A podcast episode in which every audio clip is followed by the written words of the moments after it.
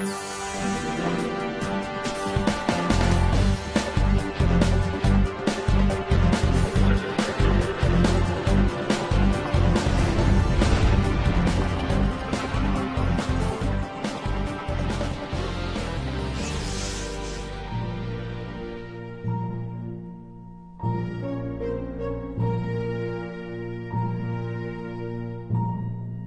Bienvenidos a Cartera Límite Radio. Volvemos esta semana con vosotros con toda la actualidad, con las mejores tertulias que tenemos preparadas este programa para vosotros. Y es que este programa, este programa nos esperan unos personajes muy especiales, muy oscuros, ampliamente ex- explotados por el cine, pero pocas veces con éxito, ¿verdad, Joan?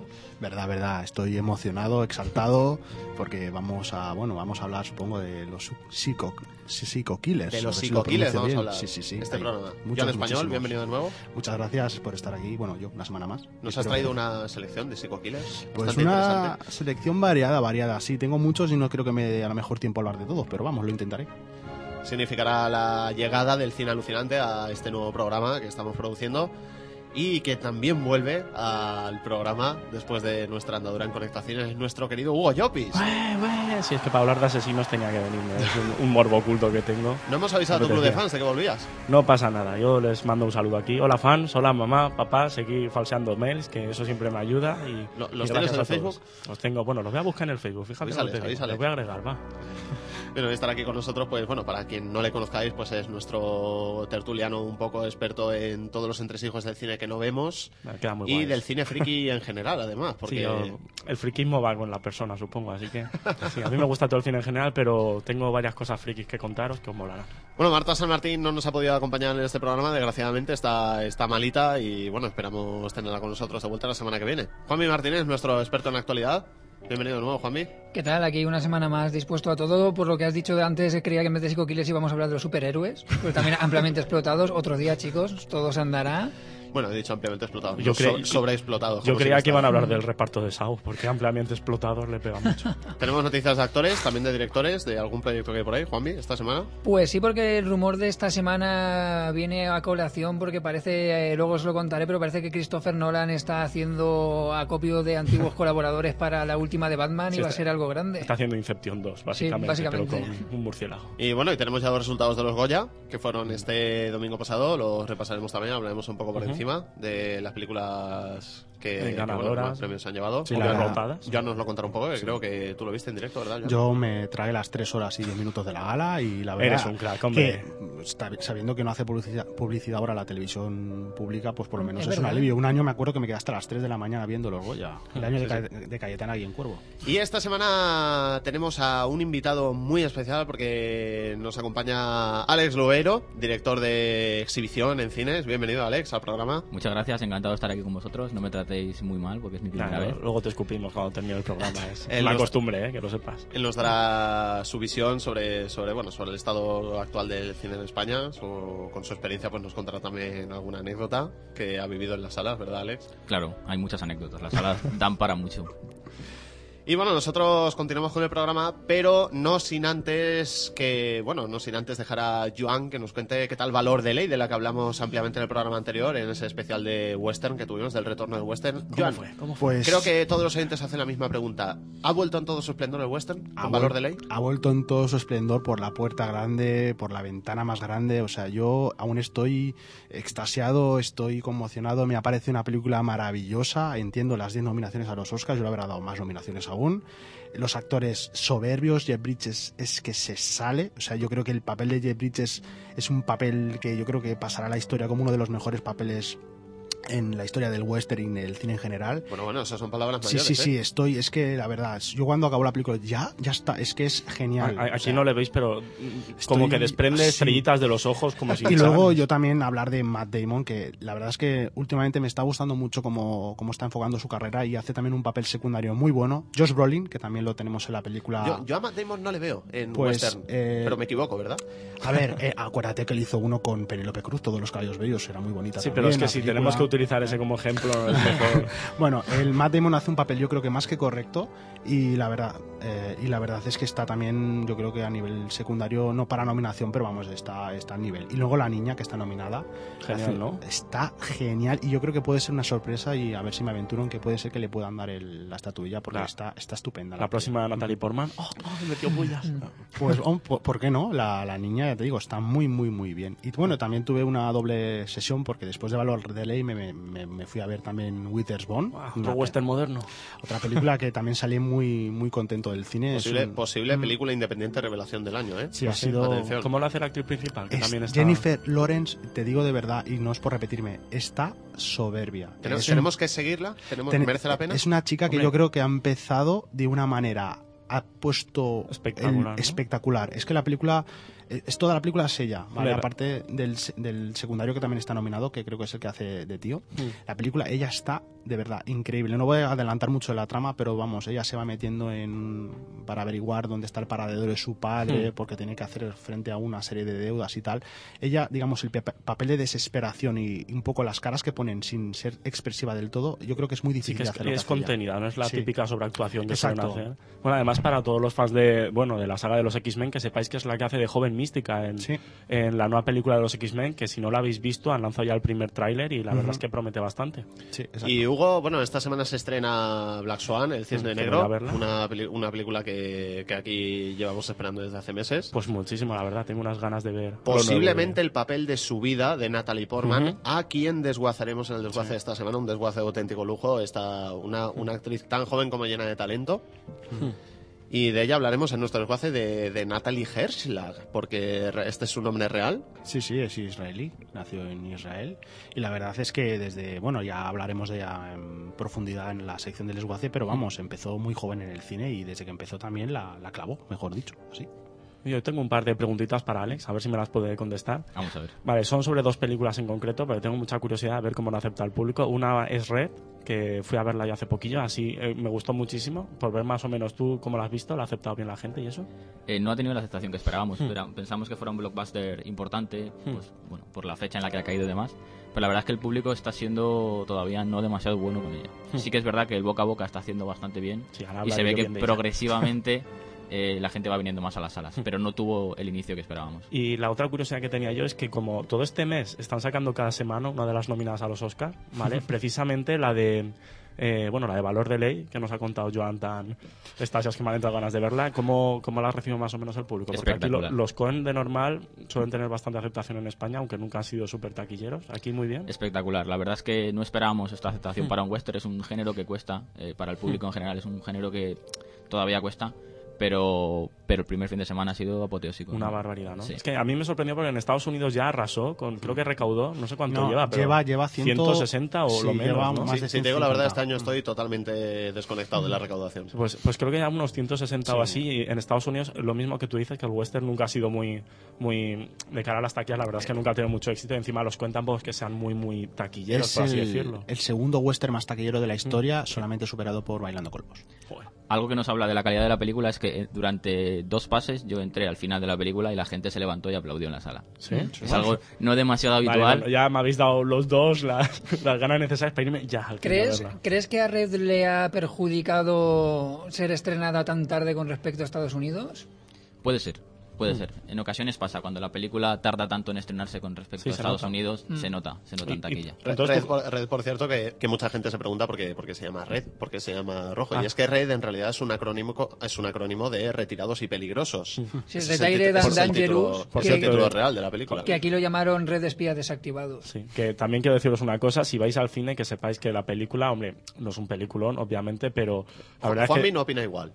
Es No, un peliculazo. no, no, yo, voy- yo quiero un voy- peluche Voy, a rosa. es brutal, voy a poner el ejemplo. Es como los mercenarios, ¿vale? Que tú dices, vale, no va a ganar Oscars, pero yo me lo pasé súper bien viéndola, tanto esta como Red y Red, John Malkovich, apoteósico. O sea, yo solo digo un momento, el momento bomba, Sí, ¿vale? ¿verdad? Es inolvidable en esa película. Hombre, sí que en el. Si os digo la verdad, yo he soñado con Helen Mirren disparando. Y bueno, y Helen Mirren, voy a decir una cosa, ¿vale? Lo voy a decir con sutileza, pero me pone más Helen Mirren con ametralladora que Lara Croft. O sea, es increíble. Me voy a poner un pitito luego si quieres, que no pasa nada.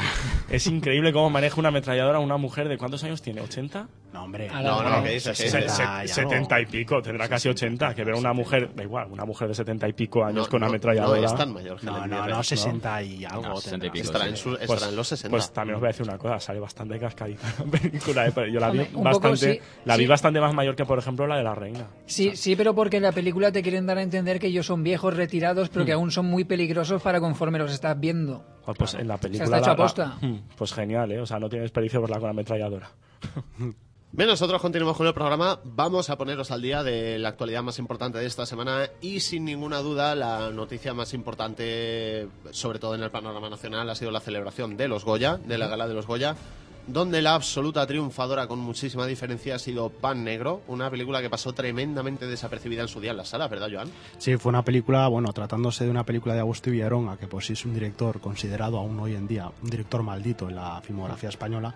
La verdad es que la película tuvo bastante, para ser de él, bastante éxito relativo, porque bueno, es- llegó creo que al millón de euros. De todas maneras, la película yo creo que ha sido la gran vencedora. mm, Yo, haciendo un balance de su filmografía, yo creo que por méritos propios, Vamos a, a repasar los premios que se llevó, nada Ujú. menos. Mejor película, mejor dirección, mejor actriz protagonista, actor revelación, fotografía, guion adaptado, actriz de reparto, dirección artística y actriz revelación. En fin, ¿qué más se puede pedir? pues se puede pedir ser una de las películas casi que más Goyas ha, está de las 4 o 5 que más Goyas han ganado en la historia. O sea que es algo increíble.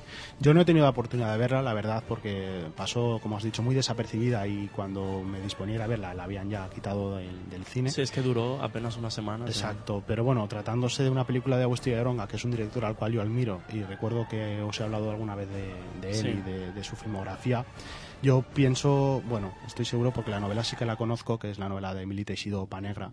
Es una película dura, eh, muy cruel sobre la guerra civil, un tema que Agustín Aronga ya había tratado con anterioridad en otra obra del mar, una película también muy dura y sobre, un, digamos, el final de la inocencia, el despertar al mundo adulto por parte de unos niños.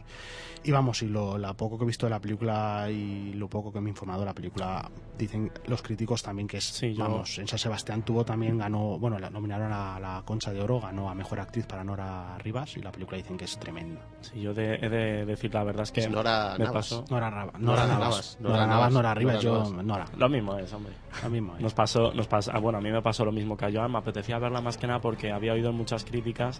Precisamente lo primero, sinceramente, que creo que es lo que piensa la mayoría de la gente es, Dios mío, otra de la guerra civil, ¿no? Porque estamos ya un poco saturados. De hecho, este, esta gala de los Goya tenía dos, balada triste trompeta y, pues bueno, enterrado no la meteremos en guerra civil, meteremos en guerra de Irak, pero bueno, que teníamos dos películas sobre la guerra civil y la verdad es que a lo mejor el tema satura, pero me ha sorprendido gratamente tanto las críticas como un par de, de compañeros que la han visto y me han dicho que sorprende gratamente primero por la manera en la que sabe esquivar los tópicos de las películas encima en un género tan trillado como es en este país de la guerra civil española y segundo porque tanto a nivel técnico interpretaciones parece que todos están en estado de gracia y, y la verdad es que parece que es una película bastante redonda Hombre, tenemos a secundarios como Laia Marul, por cierto, que tiene tres Goyas. Eh, ganó en es una, es una crack ¿eh? La- tiene, en todas las categorías ganó en el 2000 por Fugitivas de Miguel Hermoso, Mm. actriz revelación. Luego ganó por actriz principal por la de Te doy mis ojos. Mm. Y luego ha ganado ahora secundaria por la de Panegra. O sea, es que yo, creo tiene que las es, tres. yo creo que es una actriz a reivindicar. De hecho, me vi hace poco la, la herencia Valdemar otra vez. Que ya está muy correcta en esa Y, película. y de, la verdad es que muchos actores es un desastre en esa película, es donde más falla la película, pero ella ha conseguido sobrevivir y creo que es la mejor del reparto y creo que es una actriz a, re- a reivindicar. Sí, sí, que el público conozca porque la verdad es que Hmm. es una actriz muy, muy, muy buena. Bueno, decir que el premio al mejor actor se lo ha llevado nuestro Javier Bardem. Dios mío, qué sorpresa. Por, Qué una sorpresa. película que no podía ser otra que Beautiful. Ujú, Que de hecho se ha llevado un poco más. Bueno, eh, yo creo que era un Goya merecido, teniendo en cuenta que ganó el premio al- en el Festival de Cannes a Mejor Actor, la nominación al BAFTA y, al Oscar. Más yo tengo la tengo un poco la digamos mala idea, mala idea no, ¿vale? Pero tengo la sensación de que muchas pensado. veces y de Sí. mal pensar, que muchas veces cuando como los Goya son un poco antes que los Oscars, cuando una película española recibe nominaciones en los Oscars intentan apoyarlas de los Goya. Es algo que no sé qué opinará Alex, que Completa- completamente de acuerdo Sí, ¿no? contigo. O sea, mi opinión es esa. Mi opinión es que desde, lo- desde los Goyas le he intentado apoyar la Hmm. candidatura para, para los Oscar. Para mí no era mi, mi principal favorito. No, para la, mí- la verdad es que estaba bastante reñido el tema porque tenía actores muy buenos. Yo personalmente creo que se lo lleva eh, el actor de Bala Triste Trompeta, Antonio de la Torre, Antonio de la Torre, porque la verdad es que me pareció pretórico. Me pareció un poco, sinceramente, una puya tremenda que no nominasen a Carlos Aceres o Areces. Areces. Ahora es que Areces, nunca me Areces. sale el apellido.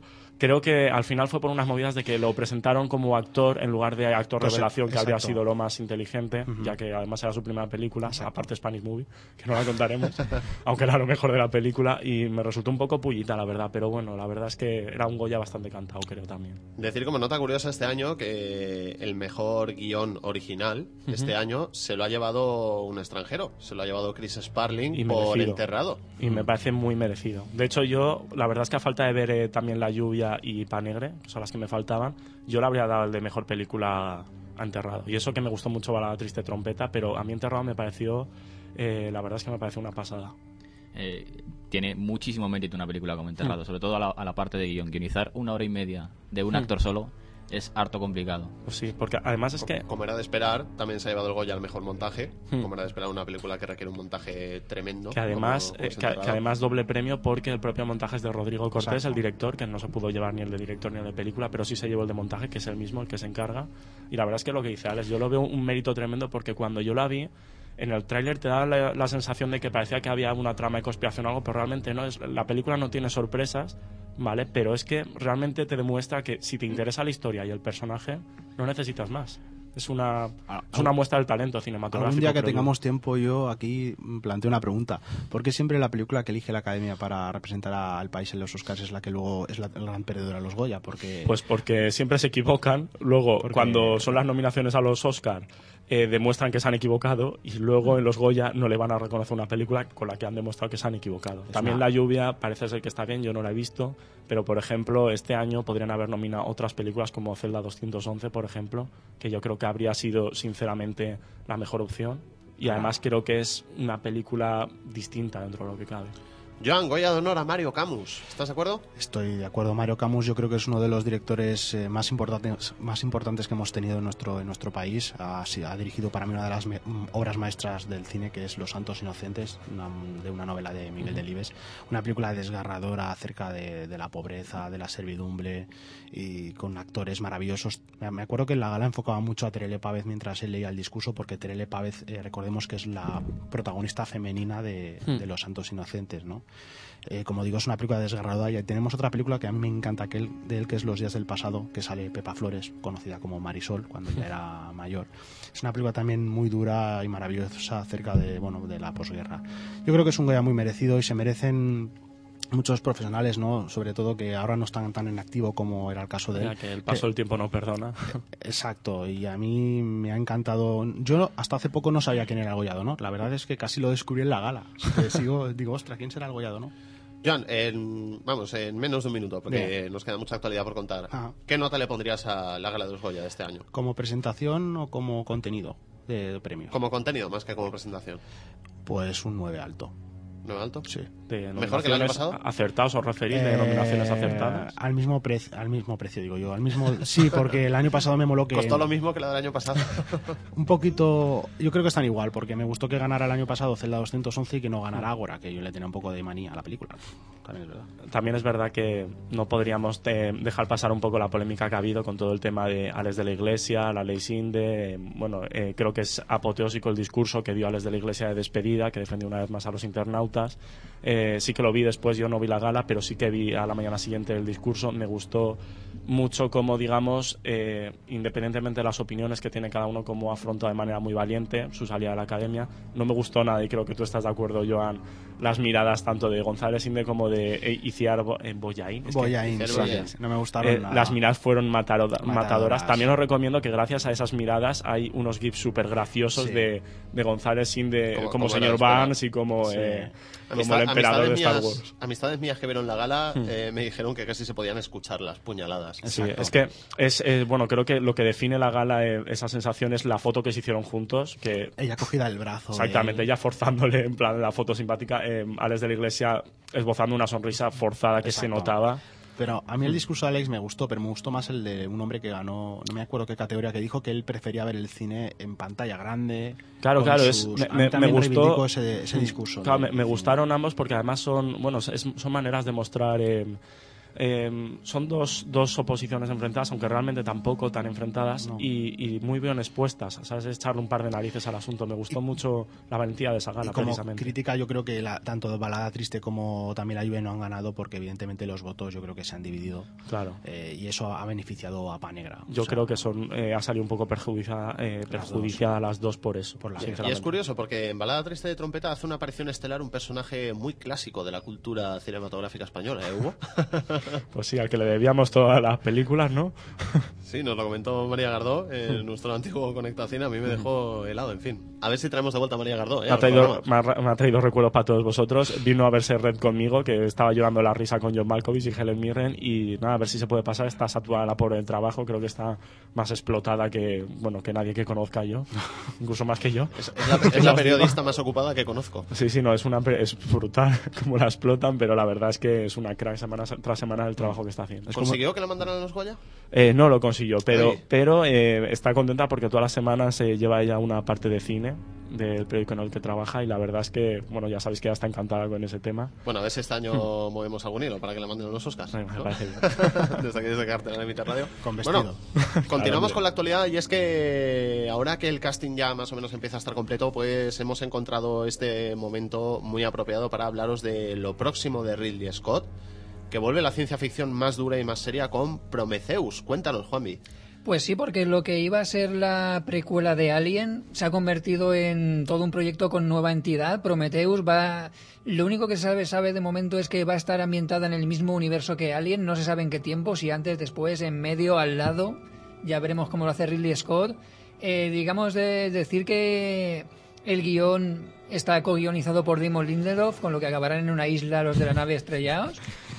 Y lo Recorda- único- Recordamos a la audiencia que es el, el guionista principal de, de la serie Perdidos. Correcto. También está John Spades en el, en el Exacto, guion, un hombre con, larga experiencia como co-guionista. Y de momento solo sabemos que Michael Fassbender, que para el que no lo localice es el próximo Magneto en X-Men First Class, eh, se ha crack. unido recientemente eh, al rodaje con nada menos que Nomi Rapaz, protagonista de la saga Millennium, y Charlize Theron. Así que tenemos un gran reparto por ahí. Pues sí, empieza- fichaje. El, el proyecto empieza a tener, la verdad, unas, una pinta tremenda de cara al futuro. Yo creo que será uno de, de los proyectos más prometedores, vamos. Un Pro- poco- Prometheus, puedo hacer un chiste fácil con eso. Un poco la historia de este proyecto es que realmente esta era la idea original de Ridley Scott para Claro. Alien. Para No. Alien, digamos que Alien es una pequeña historia que acontece en este enorme universo que él, que él ideó. Sí, El problema es que, claro, al ser un proyecto tan ambicioso, pues pasó lo que pasa con, con muchas de estas cosas, ¿no? Que al principio se tuvo que conformar con hacer esta pequeña historia y ahora es cuando parece que por fin va a poder contar la, Hmm. Yo- la historia real de este universo. Yo, yo también creo, sinceramente, perdona por la expresión, que Ridley Scott se la ha metido bien doblada a los productores, ¿vale? ¿Por qué porque, dices eso? No, no, o sea, pero en plan bien, porque yo creo que el hombre realmente este proyecto es un macroproyecto con un universo nuevo, digamos que algo, un universo completamente nuevo en plan Star Wars, eh, bueno, diría Pandora, pero prefiero no decirlo, eh, cosas así, y digamos que, ¿cómo le presenta esto a los productores? Yo creo que él se metió en el proyecto porque los productores estaban buscando una nueva secuela de Alien, que iba a ser la precuela, y digamos, sí, sí, yo os hago la precuela, no os preocupéis, no sé qué. Al final, cuando ya está todo atado más o menos, ha decidido dar un cambio de eh, 180 grados. Iba a hacer 360 grados, pero no ponen lo mismo. 180 grados y ha creado un universo aparte. Yo creo que harán como en Depredador 2, eh, ese pequeño guiño en el que cuando se abren las puertas de los trofeos se ve al alien. Es decir, engancharán un poquito el tema de Alien, pero lo pasarán muy por encima en plan guiño y crearán un universo to- eh, totalmente nuevo. Y también saldrá María Conchita Alonso como un Depredador 2. Se- Seguro que sí. Segurísimo. Cosas que sabemos. Sabemos que aparecerán extraterrestres porque se le ha ido de la lengua a Michael Fassbender en una, en una entrevista. Y que tiene fecha de estreno. Tiene fecha de estreno para el 8 de junio de 2012. Aún falta un poquito, pero que tenga fecha de estreno es una buena señal siempre. Se están apretando todas ahí a principio de verano de 2012 por lo que pueda pasar en Navidades, ¿no? Si no hay Navidad. Por ejemplo, fin Bueno, mundo, bueno, ¿no? tenemos, tenemos fechas ya para 2013, así que parece Claro. que hay más gente en Hollywood que piensa que sobreviviremos. Pero Hollywood es optimista. Pregunta que tengo. eh, al final eh, admitieron, bueno, reconocieron, afirmaron, como 10.000 sinónimos que ahora mismo no se me ocurren, que estaba, eh, digamos que el universo se basaría en la raza alienígena que aparece en la primera de Alien, esa nave espacial donde se encuentran los huevos y hay un esqueleto de alienígena gigantesco. Eh, ese personaje, que se conoce como el Space Jockey, lo- los rumores más insistentes Dicen que va, la historia va a girar muy en torno a, a esa civilización, pero no dejan de ser rumores. Hmm.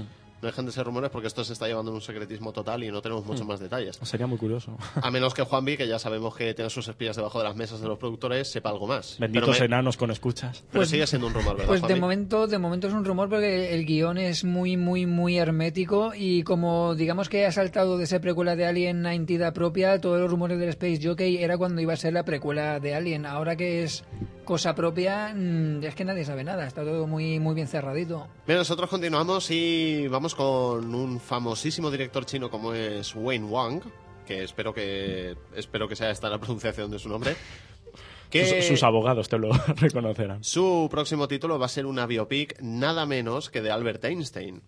Pues sí, porque el premiado director de Smoke con guion de Ron Bass, que yo no lo conozco, y más que nada, pues sí, nos va a contar la, la Pues, vida... pues- pues tiene delito que no le conozcas porque tiene muchos premios este guionista, ¿eh? bueno, ya- Co- ya- Conoce sus premios, básicamente. Ya sabéis que yo no soy de leer listas de premiados, yo, so- yo solo voy a ver películas.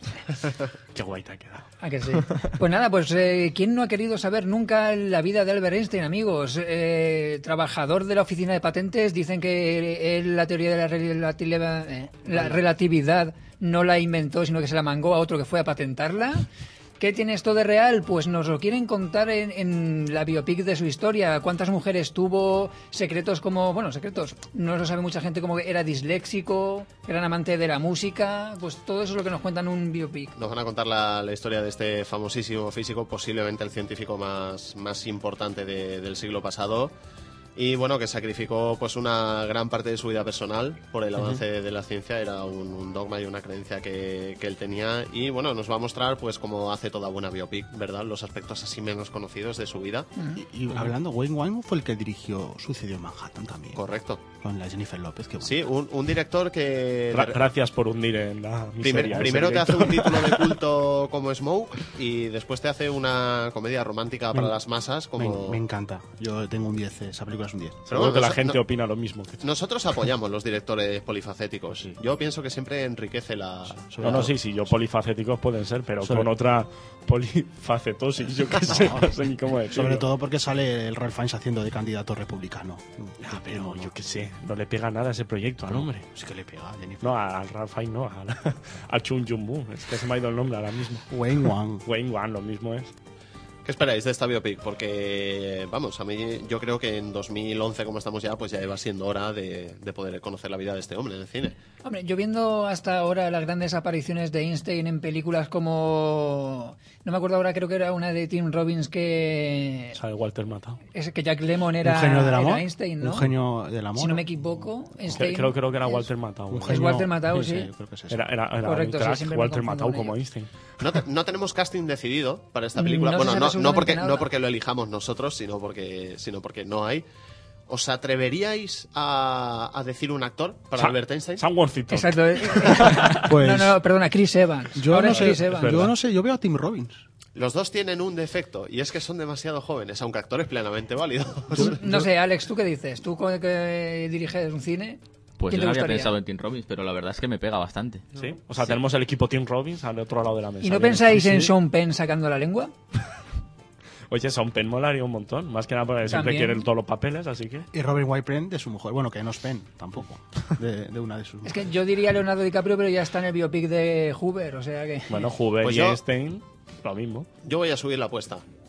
¿Soy el único al que le parece arriesgado, pero en cierto modo ve... ¿Bardem? No. A uno, a uno que tú conoces bien, Juanvi. Oh. El enano que pone bajo la mesa. ¿No ves a nuestro Doc haciendo de Albert Einstein? Ah, Christopher John. Hombre, Eh, pues eh, mira, eh. por el pelo sí.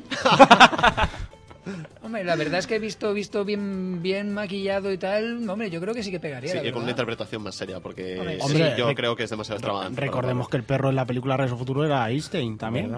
Bueno, yo propongo otro más arriesgado. Lady Gaga. Creo que sería la mejor persona. Bueno, ese me parece demasiado arriesgado. Nah, que va. Si la mujer ha salido de un huevo en la Exacto. última gala de, Sí, ¿verdad? del este, puede ser Albert Einstein. Pero todos salimos de un huevo. Ven, y ahora os vamos a llevar más allá de la actualidad con el rumor que nos tiene preparado Juanvi. Sorpréndenos. Bueno, sí, chico, porque tengo dos rumores, uno más corto, uno más largo. El rumor corto es que Roland Emmerich ha dicho que Independence 2 no saldrá nunca. Rumor malo para ti, ¿Por, Ángel. por qué no me sorprende? ya, ves, es que lo he ido dejando, no hay guion escrito, dice que si no hay producción no hay guion, que ya lo escribirá, bueno, cosas que pasan. Pero si la primera tampoco tenía guion, no pasa nada. Eso te iba a decir. Si no hay producción, de- no hay guion. lo- Uy, Michael Bay, si te Lo- escuchase. Lo, de si no hay producción, no hay guion, me suena a lo de si es de noche, no hace sol. Y si no explota, no es Michael Bay, total, son cosas que pasan. Y el rumor largo es que Christopher Nolan ya quiere hacer eh, Dark Knight Rises una especie de Inception 2, ya solo nos falta DiCaprio por ahí, porque los rumores dicen que está intentando convencer a Marion Cotillard, que hace de mujer de, De Mal. DiCaprio en origen, para que sea mm, ni más ni menos que Talia al Ghul, la hija de Ras al Ghul, el malo de la 1. La verdad es que es Origen 2, tío. Que Se van a meter en la cabeza de Spider, uy, cierto, de Spiderman, de Batman, digo. Me Nos han confirmado que va a salir Catwoman. Sí, sí, Sí, Anne Hathaway. Anne Hathaway va a ser Catwoman. eso Decisión muy acertada para mí. Fíjate lo que te digo. ¿Sí, la actriz os gusta? A mí me gusta, me parece que está evolucionando mucho como actriz. ¿Tú qué opinas, Alex? Bueno, había un rumor de otra Catwoman que a mí me convencía más. Yo creo ¿Cuál? que luego lo veremos. Eh, Natalie Portman. Sí, hombre, Natalie Portman. Lo que pasa es que yo a Anne Hathaway le veo más. Con los ojos negros le veo Catwoman. Mejor que Hellberry cualquiera. Pero Natalie Portman con sus mallas de cuero. Vale, eso quiero no Natalie Portman. No tiene precio. Vamos a, antes de ir al desguace de Natalie Portman, voy a adelantar una curiosidad de Natalie Portman a raíz de lo que ha dicho Alex. Es posible que a muchos, como a mí, nos pegue Natalie Portman en un papel de, de pura acción, en un personaje de, de pura acción. Pero lo cierto es que para Iron Man 2, antes de elegir a Scarlett Johansson, fue Natalie Portman la que iba a ser la viuda negra. Pues ojalá hubiera sido. Ahora, Alex, que mencionas lo de las mallas de cuero y una, vamos, y una y un papel de acción. Claro que a Scarlett Johansson tampoco la veíamos en un papel de acción, en un principio. No, pero la veíamos en malla así, ajustada, ¿no? Digo Yo, yo. yo directamente no la veo. No, yo, no la veo. Yo ya ni la veo. Bueno, ya sigue sin verla. Pues de Natalie Portman vamos a hablar en el desguace de esta semana, un desguace de auténtico lujo con, Sí. con la que siempre fue un poco la, la niña de Hollywood, la niña que va a cumplir 30 años, no obstante, y es que el tiempo pasa volando. Os lo vamos a contar todo de ella en nuestro desguace, de Natalie Herschlag, porque este es su verdadero nombre, de esta actriz nacida en Jerusalén, sí, no es americana.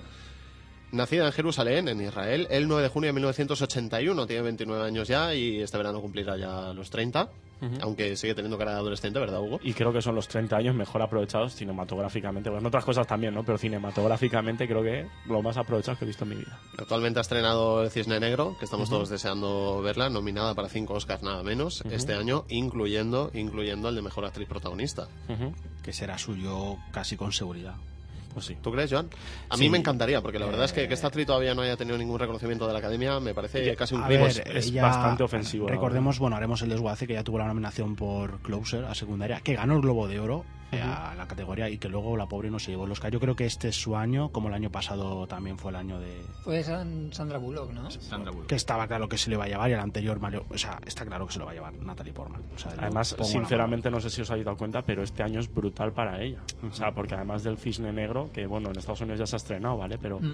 aquí nos llega ahora los Oscars, que seguro que se van a dar, yo estoy también de acuerdo. Lleva 100 millones Nos de va a dólares. llegar exactamente sin compromiso, Thor, la película, Bueno, bueno, sin compromiso no me parece lo mejor de este año. Ya, pero ella. sin embargo, eh, aparte de que ya se sale, es que, a ver, una manera de demostrar lo buena actriz que eres es destacar entre la mediocridad. O sea, si tú, es- si tú estás en una película mala y eres buena, es que eres muy buena. O sea, Bien, ella, ella, ella lo se lo conseguirá. Es lo contrario que Scarlett, que está en películas buenas y ella es mala. Exactamente.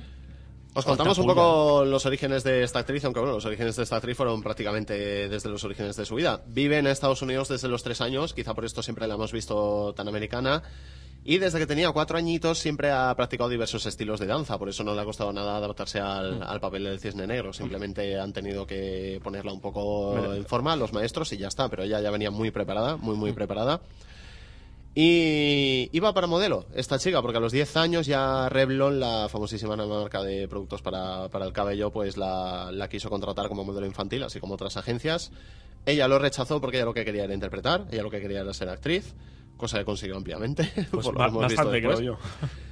Y su formación se reducía básicamente a que durante sus vacaciones en el cole, pues participaba en talleres de teatro, donde fue, donde fue aprendiendo su, su interpretación. Ujú. Mirad qué bien le salió. Y con solo 13 añitos, con solo 13 añitos, cuando la mayoría de nosotros todavía estábamos pensando que íbamos a ser de mayores, pues ella ya tuvo su primer papel en un largometraje con León, que aquí fue conocida como El Profesional, de Luc Besson. Peliculón increíble. Esa niña que se hacía amiga del, del asesino a de. Genre, un- ¿no? Un papel... Uno de un- sus mejores Sí, un papel muy arriesgado arriesgado, muy arriesgado, Pues sí. pero que no obstante lució muchísimo con ella en el papel. Porque además es una película bastante atípica en cuanto a que es bastante hiperviolenta, su papel tiene cierta química con el de Jean Reno más allá de la amistad, aunque no Mm. se, Sí, tiene no se un poco de es, de- tensión. es decir, es un papel muy arriesgado que ella afrontó con dos narices, como Trece añitos tenía nada más. 13 añitos, ¿eh? Madre mía. Yo- Aquí fue descubierta, aquí fue descubierta por, por todos los críticos de cine que, que alabaron su papel y su primer papel en una gran superproducción, enorme superproducción, llegó nada menos que con George Lucas en, en Star Wars, La amenaza fantasma. Y desde sus inicios, pues bueno, la marca de esta actriz ha sido que interpreta frecuentemente a personajes que son muy inteligentes y muy maduros para su edad. De hecho, de hecho, repasando los papeles que ha rechazado, es increíble la cantidad de, de papeles en grandísimas películas para, para los que no se la ha cogido como, como protagonista, porque era demasiado joven para el papel. Era demasiado joven para el papel y no había manera de, de caracterizarla para que, para que pareciera más mayor. Recordemos que, por ejemplo, para mí uno de sus mejores papeles eh, también hacía de niña que era una adulta, casi en Beautiful Girls, eh, Sí. donde ella Ah, estaba, Sinceramente creo que está pletórica. Porque estaba además es- estupenda. Porque es que además es prácticamente su segundo papel. Sí. Tuvo uno en Gia, pero de menos peso. Mm. Y la verdad es que lo bordó, Lo bordó. sinceramente. Además es que eh, una cosa que me ha sorprendido mucho de esta chica, dejando aparte algunas pequeñas inversiones, pues como Gia o como Mars Attack, ¿vale? Porque eran eh, papeles más pequeños. Sí. La mayoría de películas que ha hecho ella eh, han sido papeles muy adultos, sobre todo para su edad. De hecho, sorprende que, que vaya a cumplir Y- 30 años, ni siquiera los tenga, porque es que de verdad parece que es mucho más adulta de lo que, de lo que marca su edad. Y también, por ejemplo, recordemos que Los Fantasmas de Goya, una película que está muy infravalorada, que a mí me encanta, ella hace tres papeles. Hmm. En esa película es que ella hace tres papeles. O sea, Además es que también- lo borda de una manera increíble. Sí, sí, la verdad Yo creo que que, sí. la verdad es que es de las pocas actrices que desde pequeña ha sabido encauzar muy bien su carrera. Yo diría que es de las jóvenes promesas la que mejor lo ha hecho. Y además es que prácticamente no tiene papeles que digas lo hace mal. Es que no, no tiene. No. Puedes decir algunos como Mars Attack que dice, bueno, no tiene peso, casi no aparece o son más correctos, pero no tiene papeles así que digas lo hace mal, ¿no? Es buena actriz.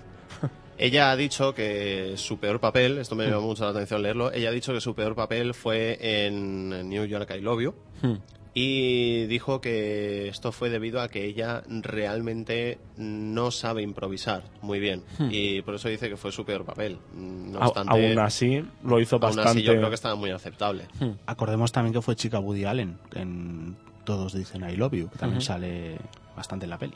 Bueno, algunas curiosidades de esta actriz antes de continuar. Pues ha llegado a decir ella, como hemos dicho, que era la, la nueva Audrey Hepburn. Lo, lo han dicho numerosas personalidades del cine de Estados Unidos. Está por encima. Toma, María me mataría. Noto el hachazo de María. Pues aquí, Muchos oyentes, muchos oyentes. María, que por cierto también tiene un aire eh, a Audrey Hepburn, ¿eh? ya que nos pero- Para ponemos. que sepáis cómo es María. Bueno, ha declarado que nunca, nunca participará en un film de terror. Así que si estabais esperando verla en un film de este tipo, me parece Hombre, que os vais a quedar con la Para ser ganas. sincero, no, no la he visto aún, ¿vale? Pero el Cisne Negro precisamente Exacto. no creo que sea un drama romántico. Hombre, pero Cisne Negro es más un thriller psicológico. Psicológico ya, pero si, si para ella prefiero que aparezca en películas que son thrillers, estoy haciendo comillas que no podéis ver porque esto es radio, pero thriller psicológico que seguramente tiene momentos que dan más miedo que películas que supuestamente son de terror y todos los años se estrenan y al final acaban siendo una patata. Hablando de papeles que rechaza, pues Cristina Ricci suele aceptar los papeles que ella, que ella no quiere. Que bueno, también lo sentimos por la pobre Ricci porque parece un poco que se tiene que quedar con lo que, con lo que ella no quiere. Su actor favorito es Ben Kingsley. Esto me ha sorprendido un poco porque es un actor bastante diferente a ella, pero es su actor favorito. Cumple los años el mismo día que Johnny Depp y Michael J. Fox. El Ay. mismo día. Se ponen de fiesta los tres. Eso te iba a decir tú. El mismo Mira, día. mira tú la fiesta que se montarían ahí. ¿La recordáis en el papelón que hizo en V de Vendetta? Pues no era maquillaje, se rapó la cabeza de verdad. Se rapó la cabeza de verdad y de hecho en las primeras la pudimos ver con ese Sí, sí, pelito con tan la cabeza corto que, que le acaba de crecer. Es que está, está guapa hasta con la cabeza calva. Y como habíamos mencionado, como habíamos mencionado, pues estuvo a punto de ser la, la viuda negra en Iron Man 2. Pero es que todavía hay algo más, porque estuvo a punto también de ser Catwoman en la próxima Dark Knight Rises, en la y próxima acaba, Batman 3. y acaba de florero en Thor.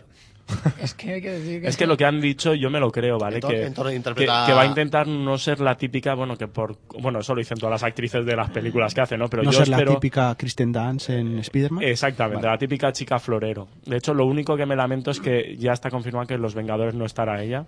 Es lo único, es lo único que me fastidia, pero bueno. Y bueno, y comentar como curiosidad que uno de sus próximos proyectos que iba a protagonizar, pero al final no, porque se ve que no tiene tiempo, es ni más ni menos que el, eh, Orgullo y Prejuicio y Zombies.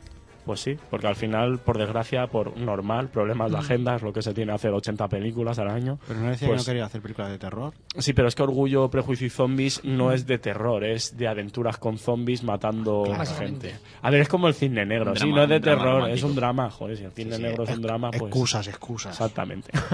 el caso es que la verdad es que es una pena, porque a mí me apetecía verla matando zombies como... Como Elizabeth ¿quere- Bennet. ¿Queréis que os diga, perdona que te interrumpa, Joan, pero queréis que os diga la verdad? Yo creo Mm. que cuando veamos el cisne negro nos daremos cuenta de que no es tan de terror como pensamos. Bueno, dentro Pues de poco os lo diré. A ver si es una comedia romántica y me estáis engañando Hombre, tampoco todos, va a ser ¿eh? una comedia romántica, pero te digo yo que no va a ser. No, me imagino será algo del estilo Perfect Blue, en plan thriller paranoico. Es que, de es que estilo. precisamente, chicos, para todos los fans del manga, este es porque sabemos que Darren Aronofsky A ver qué cogió- decimos, ¿eh? A ver qué decimos. No, no, no, que se quedó los derechos de Perfect Blue simplemente para incluir una escena en una bañera en una película y dicen que esta era la película que se basaba totalmente en Perfect Blue. Así que ya veremos. Bueno, yo voy a comentar eh, mi experiencia con Natalie Portman. Yo la descubrí, la verdad es que de forma tardía, porque fue en su papel de V de Vendetta que me maravilló. Peliculón, ¿eh? Muchísima gente la descubrió en V de Vendetta, ¿eh? Que sepas que es de mis pelis favoritas. Te ha ganado puntos, ¿eh? Para estar aquí.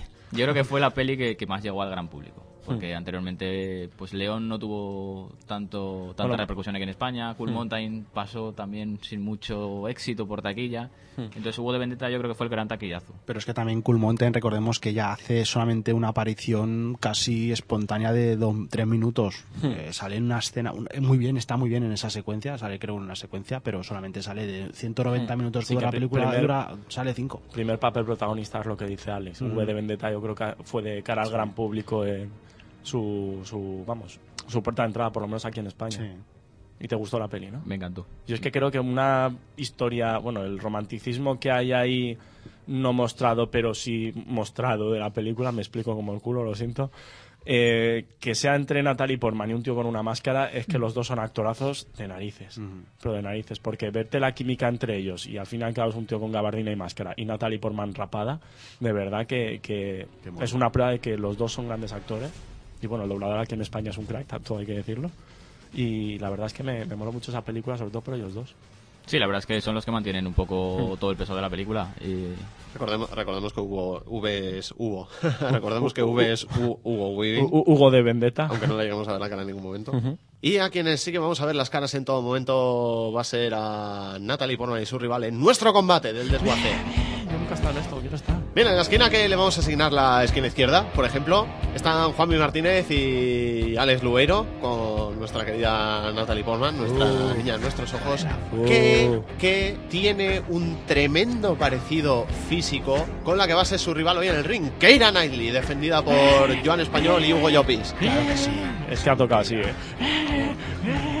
Jóvenes, grandes actrices las dos, muy parecidas físicamente, como ya hemos dicho. Pues sin más, que empiece el combate. Hugo, ¿por qué Keira Knightley? ¿Por qué Keira Knightley? Porque sabe manejar una espada y, y- y Natalie Portman no sabe. Además, además, si estuviese calva estaría igual de guapa. Bueno, pero Nat- Natalie Portman sabe llevar una revolución, como fue la de V. Bueno, pero con 16 años enseñó los pechos Keira y eso Natalie no lo ha hecho. Toma, de Hall, Ese- hizo un papelón de una película O sea, mediocre. No, no, no, ese, ese golpe no lo vamos a aceptar. Ese- eso, Vale. eso, golpe bajo. Vale, Eso- vale, pues va- vamos, golpe bajo. vamos a poner otro golpe bajo. Eh, lo que he dicho antes, eh, Keira Knightley ha sabido destacar en películas de M, con perdón, iba a decir de M. Sin embargo, Natalie Portman siempre ha contado con el respaldo de grandes películas. Con M no te refieres Toma. a Metro Goldwyn Mayer. Eh, No, no, no, eh, ojalá, ¿no? Pero no, venga, Alex, venga. Natalie Portman. es que yo no sé si fundarme los guantes siquiera, es que no, no aguanta, esto no aguanta ni un asalto. Ay, ay. Ay, por favor. Alguien a la que se ha definido como la nueva Audrey Hepburn es que no... Bueno, Audrey Hepburn también me parece una de las actrices Más sobrevaloradas. valoradas de la historia. Exactamente, princesita, princesita, princesita. Uy, Bueno, parece- con diamantes. Pa- uh, parece uh. que uno de los golpes ha sido desviado a Audrey Hepburn, que estaba ahí en el público, debajo del ring. Espera, espera, yo, yo os voy a dejar cao con la primera. Solo, so- solo hay que decir que Keira Knightley era la doble de Natalie Portman en Star Wars. Pero la vamos, doble. vamos a ver, ya que dio Esto- el pego, ¿eh? Ya que esto- dio el pego. Esto es Keira- totalmente cierto. Si ¿eh? no habla. Esa- pero vamos a ver, dio el pego. Es decir, en la amenaza fantasma, ¿quién era el doble que salía en la Keira Knightley? Era la doble de. Natalie Portman. Y a que dio el pego. Y además, y además, te voy a decir una cosa. Keira lo habría hecho mil veces mejor en una superproducción como Star Wars de cómo lo hace Natalie Portman. Exacto, Por eso- cada palo. Por eso Piratas del Caribe salió así. Pues sí, porque además le tintaron los pechos y, y Mira, salió- los pechos sí, que lucen Piratas del Caribe no son suyos, Mira, ¿eh? Pero esto Hugo, no es un golpe Hugo, bajo. no quiero golpes bajos.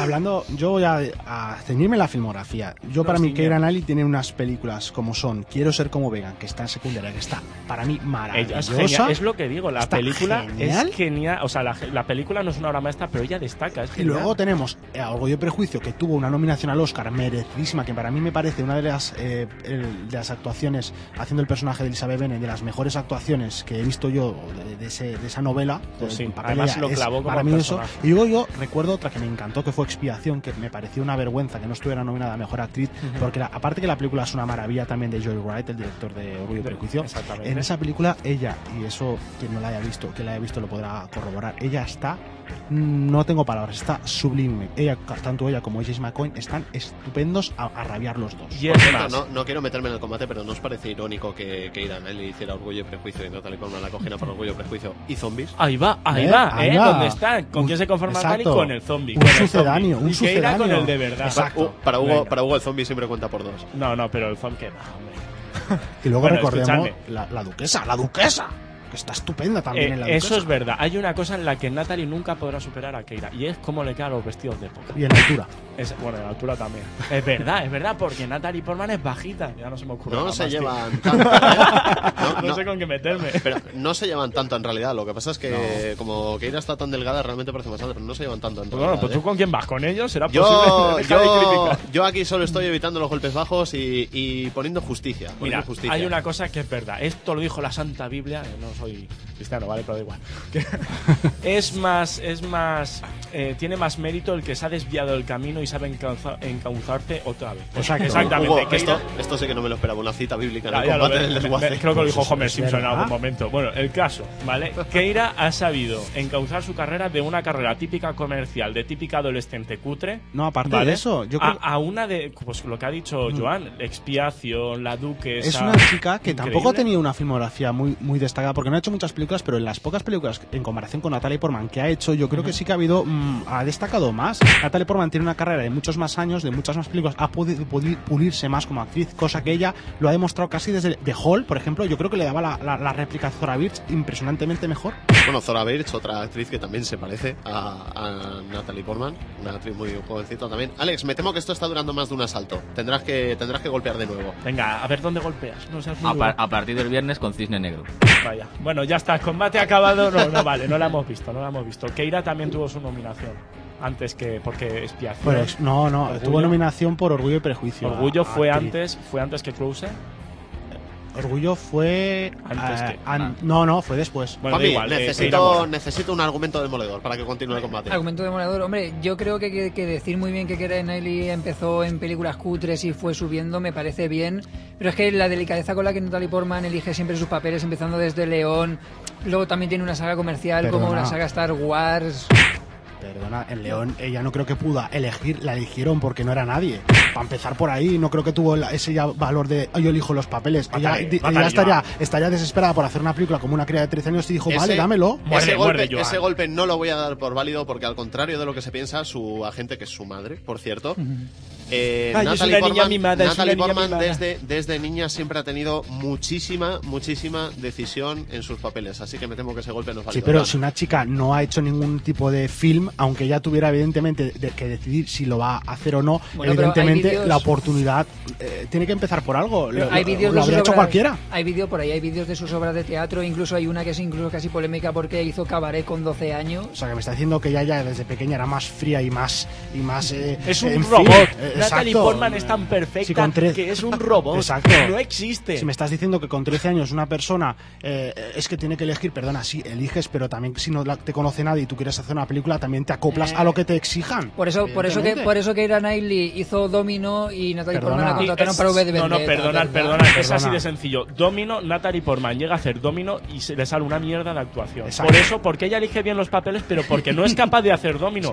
Keira Knightley, sin embargo, lo hace de PM en Domino. Ya me gustaría gustaría ver a mí a Natalie Portman corriendo y con el sable con Piratas del Caribe como. Eso suena muy bien, ¿eh? Con el sable ahí corriendo y cortando cabeza. Mira, conclusión, para que veáis el golpe más bajo. Natalie Portman, a lo mejor yo lo dejo caer, ¿eh? yo lo dejo caer. Cáelo, a lo mejor cáelo. Natalie Portman elige tanto sus papeles porque es incapaz de hacer otro. Es una tía- Es Hugo, creo, hacer. creo Por que, eso- creo que eres el único boxeador que he conocido que anuncia sus golpes bajos antes de Toma, lanzarlos. toma, ¿Lo veis? Este vale. Por toma, eso, por eso Natalie Portman se rapó a cero para V de Vendetta y a Keira Knightley se las aumentan en los pósters. Sí, claro. Bueno, bueno, bueno, bueno, esto se está desmadrando ya. Final del combate, final del combate. Esto, esto se estaba desmadrando ya mucho, ya nos Es íbamos- hermosa con pechos pequeños. Nos déjame. estamos yendo a, a temas ya demasiado fuera de su actuación. Si bien la semana pasada tuvimos un empate técnico con el combate que enfrentó a los hermanos Farelli contra los Cohen, esta semana sin ningún tipo de duda voy a declarar vencedora a Natalie Portman por descalificación, descalificación de Keira Knightley por múltiples golpes bajos, descalificaciones. Eh, espera, y- espera, o sea, aquí el señor de le han tocado los pechos por el Photoshop no es descalificado. Aquí estamos sí. viendo que eres Yo no- muy, muy yo no he dicho que le inflaba. ¿eh? La, lo que la- estamos la viendo- decisión, la decisión del árbitro no es revocable. No, lo que estamos siento mucho. El árbitro está lanzando pullas a Keira, es, es malo. es Pero ya sabéis, queridos oyentes, que este combate lo podéis continuar vosotros mandando, mandando vuestros argumentos y las cosas que más os gustan de, de cada actriz a nuestro email, a cartelera límite radio arroba cinelimite.com. No obstante, Alex tiene que hacer un apunte antes de terminar. No, y simplemente considerar que Natalie Portman llegó a salir hasta en Los Simpsons. O sea, hay un capítulo en el que ella aparece, que es el capítulo Little Big Girl, en el que hace el personaje de Penélope Dave. sale de padre de familia también, ¿y qué? De Sebascu. Exacto.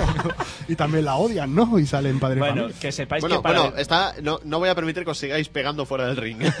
Bueno, yo lo único que voy a decir para concluir este combate es que si no estáis de acuerdo con mi opinión, me ¿Sabes, podéis enviar Hugo, un- Hugo, ¿sabes que eres tú? Eres, eres el combatiente que descalifican y aún se va soltando No, voces no a gritos soltar, mientras se lo lleva. No voy a soltar. Yo simplemente voy a decir que si no estáis de acuerdo con la opinión que he dado de Natalie Portman descalificativa para apoyar a Keira Knightley, enviar un email a eh, me han obligado a ponerme en este lado del ring arroba hotmail.com. Sí, ahora, ahora me dejas a mí solo. Eso no es así. que es lo- broma, hombre. Ah, a mí vale, Keira eso- me encanta. Eso no es así, lo sabes porque tienes un póster en tu habitación. Ya de lo Keira. Knightley. Pero al lado tengo el de Natalie. O sea, imaginaos en lo que sueño yo, pero bueno. Bien, ya lo sabéis. lo dejo caer, ¿eh? Cartelera límite radio arroba cinelimite.com. Ahí nos podéis mandar todos los emails que queráis. Los leeremos aquí en el programa, con no solo con relativos a, al desguace, a Natalie y a Keira, sino, sino a todo lo que nos queráis proponer para el programa, temas de los que queráis que hablemos, cosas que nos queráis consultar. Y bueno, tras este combate, nuestro primer combate resuelto de la temporada por descalificación, qué triste, Hugo. No, Es escucha. que- Va, voy, voy a ser bueno, ¿vale? En lugar de discutir con estas dos actrices, ¿por qué no las juntamos en una película y nos sale un peliculón? Va.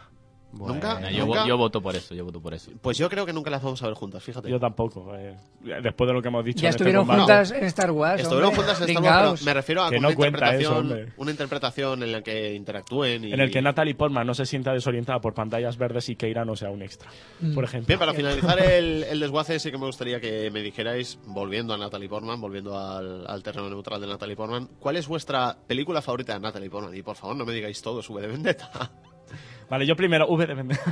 no, venga, os dejo elegir primeros, va. A mí me encanta la que hizo con Susan Sarandon, Canción de Madre e Hija, a cualquier otro lugar. Me parece una película muy muy bonita. Es que estoy muy ñoño, lo siento. Esta Oh, semana es estoy muy ñoño, sí, será mi lado oculto ñoño. Alex, a ti sí que te doy permiso para quedarte con V de vendetta, Sí, pero... la mía es sin duda V de Vendetta. Ay, Closer me gustó pero- mucho también. ¿eh? Sí, te iba a preguntar cuál sería tu segunda película. Sí, pues iba a decir yo. Closer, pero Closer. gracias, Alex. Me has chafado mis dos Una películas. película dura y sorprendente, ¿eh? A mí, a mí yo no me di cuenta de que no sabía muy bien qué iba a ver cuando la fui, ¿eh? Cuando Yo- la fui, cuando la vi. Y a mí me pasó nadie. lo mismo. Pensé que iba a haber una cosa completamente diferente a lo que me encontré, pero la verdad es que es que me encantó. Sí, sí, sí. Bueno, ya, ya que Alex me ha chafado mis dos películas, voy a ser bueno. Os recomiendo de verdad que os hagáis con León el Profesional, porque aparte es una película 100% reivindicable. O sea, un ejemplo de cómo antes se hacían películas de acción que sin ser obras maestras eran entretenidas de narices y tenían una Natalie Portman sublime con una química bestial con Jean Reno. Creo que es de las químicas más potentes que he visto en pantalla. Exacto, y tiene algo en común en Penélope Cruz, que las dos han trabajado con Luke Besson. Eh, Toma, toma. Bueno, eh, Echemos a Penélope Cruz yo, aquí. yo prefiero que no me compares a Natalie Portman con Penélope Cruz. ¿Por qué? Porque gana, ya veremos, ya hablaremos tú y yo. Eso, esto no es un combate, esto es un insulto. O sea, yo po- podéis partirle el micrófono en la cara, por favor. Juanvi, Yo como ya sabéis que siempre me gusta tocar la nota discordante, no me quedo con una peli, me quedo con un corto y es Hotel Chevalier que va antes de Viaje a Dellerlin. Si no sabéis qué es, buscadlo y vedlo. me temía que recomendarías ese corto, me lo temía. El corto, de- el corto del maltrato de Keira es mejor.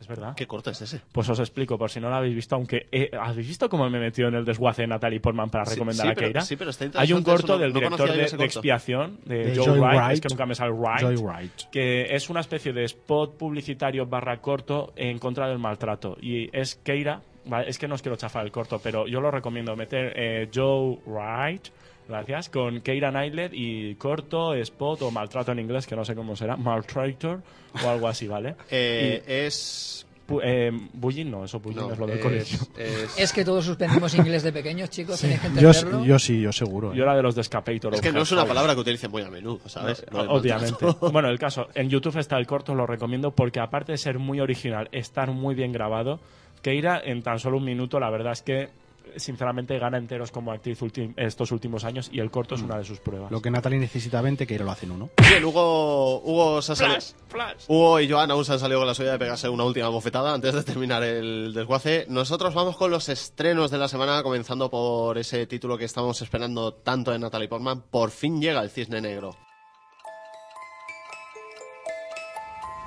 Anoche tuve un sueño muy raro. Era el de una chica que es transformada en cisne y necesita el amor para romper el hechizo. Pero el príncipe se enamora de otra.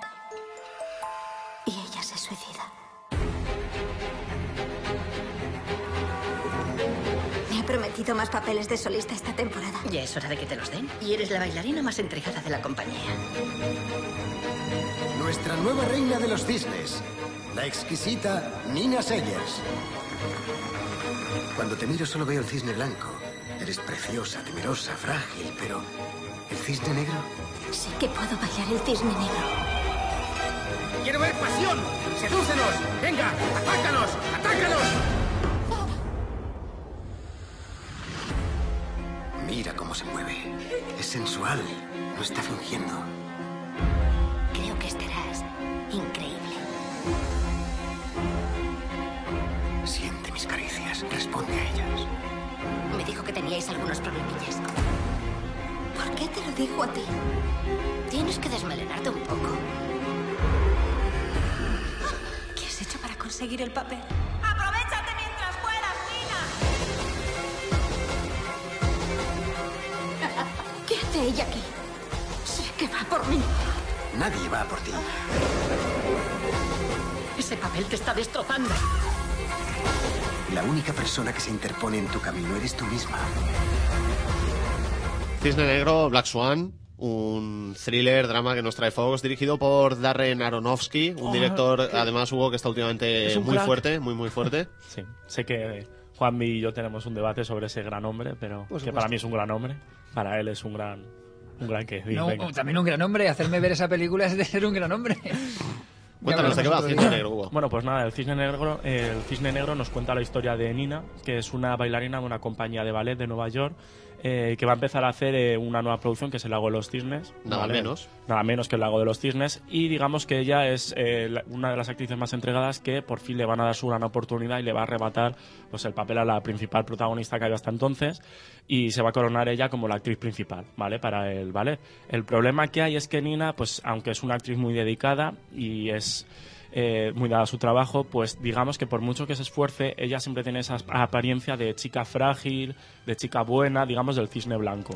Y entonces tiene un poco, eh, iba a decir la paranoia, pero no, digamos que tiene la frustración de no poder ser el cisne negro, de no demostrarlo. Y cuando más frustrada está ella porque no lo consigue, aparece una nueva bailarina.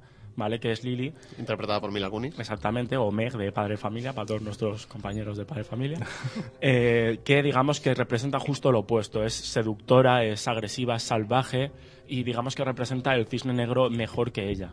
Entonces digamos que a la vez que Nina se va frustrando un poco más cada vez por no parecer como ese duelo de me van a arrebatar el papel de mi vida, pues digamos que todas sus ansias y todas sus eh, frustraciones a la vez se van intercalando un poco con esas paranoias que yo no lo sé porque no he visto la película, que hemos visto en el tráiler, no nos han dejado muy claro si son realidad, ficción, si ella eh, se lo está imaginando, si no. Sí, pero que en Eh, cualquier caso parece que la están consumiendo. Esa- por dentro, exactamente, parece como si todo un mundo onírico se le viniera encima y todo su mundo se viniese abajo. A la vez que, bueno, inicia una especie de relación entre su... Enemiga, Sí, entre comillas, Exactamente, rival. entre su enemiga, entre el coreógrafo y digamos que habrá ahí también un triángulo un tanto extraño. Tenemos en el reportaje además de Natalie Portman y Mila Kunis, las antagonistas de, de la historia, que por Mm. cierto en, en la vida real son muy buenas amigas. Pues sí, es, lo hecho- curioso, es lo curioso, se enfrentan en la película, pero son muy amigas en la realidad. Les acompaña Vincent Cassel, que es el, este hombre, El coreógrafo. interpretado, que interpreta a Thomas Leroy, al coreógrafo, Ujú. Bárbara Hersey y el retorno de Winona Ryder. Pues sí, Winona Ryder precisamente hace el papel de la, de la chica a la que le arrebata el papel al principio Nina. Y digamos que hace un papel, la verdad es que yo creo que será un mini resurgimiento como fue para Mi- eh, Mike Rourke en, en The Weasley, del anterior, el anterior film de Aronofsky. ¿Cuánto nombre raro, eh? Mickey- Aronofsky. Mickey Rourke. Eh, exactamente, y yo creo que nos sorprenderá bastante en esta película. No creo que salga mucho, es un papel más bien secundario, pero creo que sorprenderá mucho. No, apuntar que también, bueno, habréis hablado de Bárbara Herse, yo creo también es el retorno de una gran Exactamente, secundaria también- también hay que- la recordaremos por películas como El Ente, por ejemplo. Ujú, Pues sí, Eh, y- además, a- además se ve que hace un gran papel como la madre, digamos que está siempre encima de Nina, la madre luchadora que ve frustradas todas sus eh, ilusiones de ser bailarina y las invierte todas en su hija. que estuvo nominada al BAFTA secundaria, por cierto. No, Tiene, y- Hugo, Darren Aronofsky tiene una cierta fama de ser un gran relanzador de actores y actrices. ¿Tú crees que es merecida? Yo creo que es merecida más que nada porque este hombre sabe, para mí, incluso aunque Juanvi me va a atacar, sabe sacar lo mejor de cada actor y actriz. Por ejemplo, en Arterion Film, lo que hemos dicho, eh, Mike Root resurgió de sus cenizas, no se llevó el, el Oscar y a mí me pareció precisamente una lástima. Helen- porque además Helen Mirren, Helen, Mirren, eh, Helen, Ellen Bastin en Requiem por un Exactamente, sueño. eh, pues hizo un papelón también tremendo, o incluso actores como por ejemplo Hugh Jackman, el conocido Lobezno, en La Fuente de la Vida, Juanmi, tranquilo, cálmate, no, no el, mejor ataques aún. personaje, el mejor personaje es el árbol, En- todo el mundo lo sabe. en, la, en La Fuente de la Vida hace un papelón dramático que la verdad es que eh, choca mucho con la imagen que se le tenía de Action Hero de, en las blockbusters que suele hacer. Tenemos que decir que, que hemos tenido un gran dilema en este programa a la hora de elegir el desguace porque no sabíamos si, si hacerlo de Natalie Portman, de Darren Aronofsky. Hmm. Hombre, el combate habría sido más gracioso por parte de Lo, lo hemos tenido muy difícil, muy difícil, pero hablaremos, hablaremos de Darren Aronofsky en cuanto tengamos la oportunidad porque es, A mí es es uno de un- los a- directores que está demostrando ser una auténtica Sí, a, revelación. mí, a mí me encanta, sinceramente. Juanmi, a ti también, ¿verdad? Por supuesto, hombre. Fuera de toda duda, es una película que, que hay que ver sí o sí, no hay ninguna duda. Pues sí, yo personalmente creo que es la apuesta más arriesgada que han hecho los Oscar en cuanto a mejor película, porque no la veo aparentemente el tipo de película que suele eh, ser reconocida en la academia. Igualito que La mente maravillosa. ¿Cómo se esperan los Trabado. cines, Alex? El cisne negro. Bueno, pues el tacto que tenemos con la gente es que cada vez preguntan más, Hmm. cada vez la gente está más pendiente de la película. Esperamos un primer y segundo fin de semana muy buenos. Luego habrá que ver la calidad de la película, que yo creo que va a ser muy alta, y el boca a boca lo que haga. Y además en los Oscars, si gana Ta- Natalie Portman, supongo que eso luego afectará muchísimo de cara a que la gente acuda otra vez, la gente que digamos está un poco reacia con la película. "Mm, No sé Sí, si el, ver el esta. problema será quizá las fechas, que todavía cogen las salas suficiente. Hombre, no para- son, son dos, son- son dos semanas. Yo creo que eh, la película aguantará lo que tú has dicho. Do- los, dos prime- eh, los dos primeros fines de semana yo creo que se irán muy bien. Y yo creo que los siguientes con los Oscars seguro que se lo llevará Natalie Portman. Si no, pues se lo llevará Keira, no pasa nada. Y, y le irá muy bien, creo yo. El, el Sa- problema sabes que, no, tiene... sabes que no está nominado, ¿verdad? Ya, Da igual, pero ya no vale. El problema que tiene Cisne Negro, para mi entender, es que el tráiler no es todo lo explícito que debería ser. Entonces Es- yo creo que al gran público le va, Sí, eso- le eso- va a quedar un poco... Va a ir un poco a ciegas, quizá. Sí, sí, no va a tener claro qué va a ver hasta que lo vea. Por eso es muy importante en este tipo de películas el boca a boca Hmm. y lo que uno cuenta a otro, pues para que al final, segundas y terceras semanas, la película siga funcionando muy bien. Yo creo que es lo que han hecho con el material promocional de esta película, porque los primeros trailers, lo que tú dices, parece como si fuera un drama normal de una chica que intenta abrirse paso en el mundo del ballet, pero de repente esos golpes, esos arrebatos oníricos que te sacan en, en los avances, te dejan un poco descolocado y yo creo que han ido tirando un poquito más por ahí los siguientes avances, más que nada porque lo han hecho en plan eh, la revelación del año, eh, la película de culto, no sé qué, y lo han tirado como una rareza exquisita que yo creo que el boca a boca le hará, muy, le hará eh, algo muy favorable, vamos, de cara a la taquilla. ¿Qué ha sido de mi dulce niña, eh? ¡Se ha ido! Bien, y nos vamos ahora a un cine mucho más oscuro, mucho más terrorífico, con la séptima entrega de Show.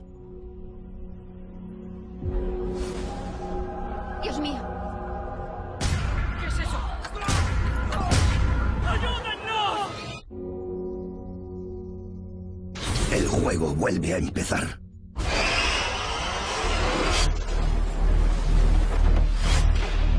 Desde el principio has visto cómo han sufrido otros.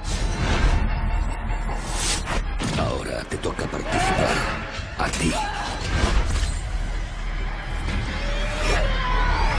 Joan, yo sé que tú estás esperando mucho esta séptima entrega de una saga que, que a ti te encanta. A mí me encanta. Yo y aún estoy salpicado de las seis. No me puedo aún quitar las manchas de sangre de, de- de la sexta parte y estoy con... Muy buena comparación, ¿eh? Exacto, estoy esperando ahí con ansias esta séptima parte.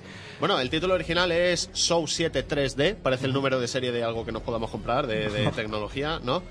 Película de terror, un poquito de gore también, como todas las Show, que nos trae de. Bastante. Un poquito en un que- pocazo. Dirigida Pocazo. por ya nuestro habitual y conocidísimo, ya es como de la familia Kevin Greuter, un gran que conocido de la saga. Es uno de los, bueno, de los creadores casi de la saga desde la primera entrega. Dirigió también la sexta y recordemos que tuvo el problema que él quería dirigir Paranormal Activity 2, pero por contrato no claro. le dejaron y tuvo que eh, dirigir eh, prisa y corriendo la séptima entrega de Sao para, con- para de los dos que estuvieran en taquilla a la vez.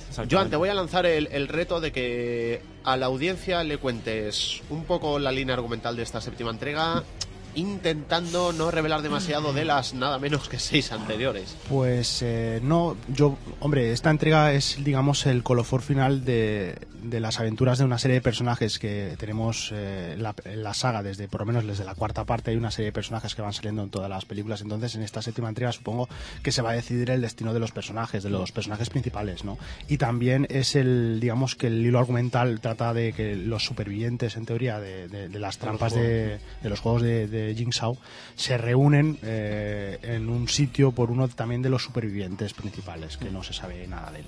También eh, entrará en papel un bueno un actor nuevo, un personaje nuevo que es Bobby Dagen, que Exacto. se eh, vanaglo- uy, vanagloria. ¿Por qué me intento hacer el culto si luego no tengo ni idea? Eh, se hace el guay, básicamente. No, Eh, tienes, tienes bastante idea. bastante se hace- no equivoques a la que la radio me, me- me confunde. Se hace el chachi. Exactamente, que digamos que Bobby Dagen es un eh, supuesto superviviente que se ha Exacto. hecho famoso, es un eh, experto en autoayuda, se supone que superó los juegos de, de Jigsaw, eh, del bueno, el psicópata que durante toda la saga está, a decir un taco, eh, dando por saco un poquito a todos los eh, a todos los personajes y eh, será precisamente los secretos que tenga este personaje Bobby Dagen los que desencadenen otra vez el juego macabro, que digamos que ponga el colofón final. Yo, ¿no? como ha dicho nuestro presentador Ángel, soy un gran fan de, de la saga, me encanta. Yo entiendo que haya gente que la deteste, que la defenestre y que no le guste nada. A mí, la gente es que hay muchas de Sao, hay muchas. Yo, coño, también. Yo soy de esos. Jolín, también de Yo James no Bond. la detesto, pero creo que hay demasiadas ya. Pues yo creo que no. Yo creo que de James Bond también hay 25 películas y nadie se queja. Y el tío siempre hace lo mismo, se lía a la buena y a la mala. Es que no hace más. Es un buen Es un golpe, crack, es, es un un crack. buen golpe, aunque no estemos en el combate.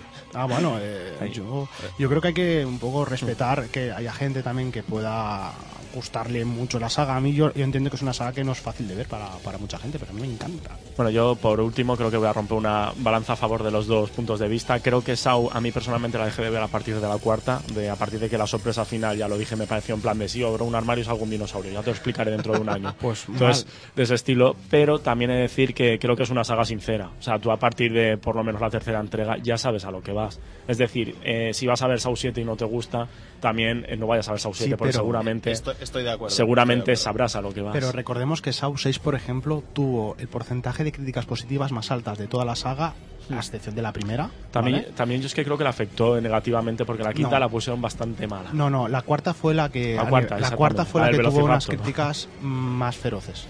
Juanvi, ¿tendremos octava entrega? ¿Qué noticias tienes? Pues por los rumores que han saltado, sí, creo que ya dije yo una vez como rumor que los guionistas se habían despertado por la mañana de resaca y se les había ocurrido un grandísimo argumento para darle un giro más a la saga. No sé si Saw 7 acaba con giro final muy bruto, por lo que tengo entendido más o menos sí.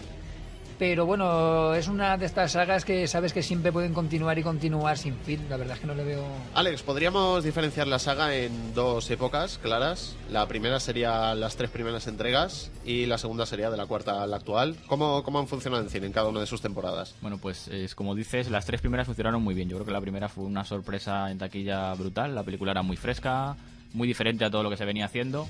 A partir de la cuarta entrega perdió calidad y a mi entender es una saga que ya está mostrando síntomas de agotamiento preocupantes. Pues yo, yo estoy en contra de esta opinión. Me lo esperaba. Porque No, no lo habéis visto, pero le ha puesto un cuchillo atrás a Alex, ¿eh? en plan de no La- sigas. os recuerdo que las cinco primeras han sido número unos de taquilla. Eh, la primera, la primera, la quinta parte recaudó más de 5 millones de euros en España, que eso para una película de terror y encima mm, tipo Saw es mucho dinero. Y la sexta parte, con toda la censura y todo el problema, tuvo una recaudación de casi 3 millones de euros, viniendo un año más tarde en cine. Que eso también y, y- y se colocó en el número 2 el primer fin de semana. O sea que El el problema que yo le tiene. veo, Joan, son argumentos muy buenos respecto a la taquilla, pero el problema que yo veo es que la sexta fue acompañada de una polémica que en este país nos encanta Ujú. y la séptima no. Y yo creo que se va a notar. No, pero la quinta entonces, la quinta fue número uno con más de 2 millones de euros el primer fin de semana de estreno. Yo es que creo que aquí en España tiene algo más de tirón, pero sí que es verdad que sobre todo a nivel internacional, eh, lo que dice Anis, eh, se nota un poco el desinfle de, de la saga.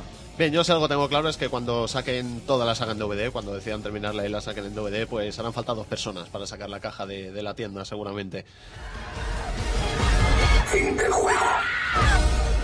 En fin, nosotros continuamos con los estrenos y vamos con la nueva de Disney, la nueva de Disney que es Secretariat. Habías visto algo igual. Tiene fuego dentro. ¿Cuál de las dos es la dueña de secretaria? Su nombre es Secretariat. Tienes que demostrar que eres un campeón. ¿Qué te parece? Que come demasiado y se apoya contra el cajón de salida como si estuviera de vacaciones. Tenemos que reunir 6 millones de dólares. Lo conseguiré. Las carreras de caballos son demasiado para las amas de casa. Es como cualquiera de las apuestas multimillonarias que las amas de casa tenemos que hacer a diario. ¿Nos garantiza que este caballo ganará la triple corona? Tres carreras en cinco semanas. Nadie lo ha conseguido desde hace 25 años. Es justo lo que estoy diciendo. Es muy cabezota. Eso es verdad. Se trata de que tienes la vida por delante y no te puedes parar.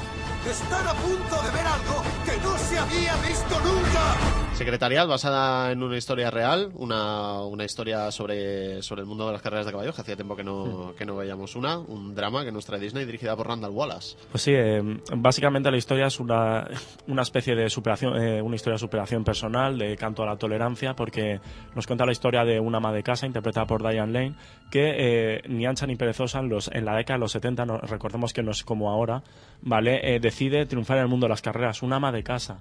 Es decir, no solo tiene que triunfar en las carreras, sino que tiene que vencer a los estereotipos de la época en la que los hombres, pues, sobre todo ese mundo eh, lo veían un poco dominado por los hombres. No, digamos que veían como una intrusa a, esta chica y con la ayuda de Secretariat, que es su caballo, pues digamos que consigue llegar a lo más alto.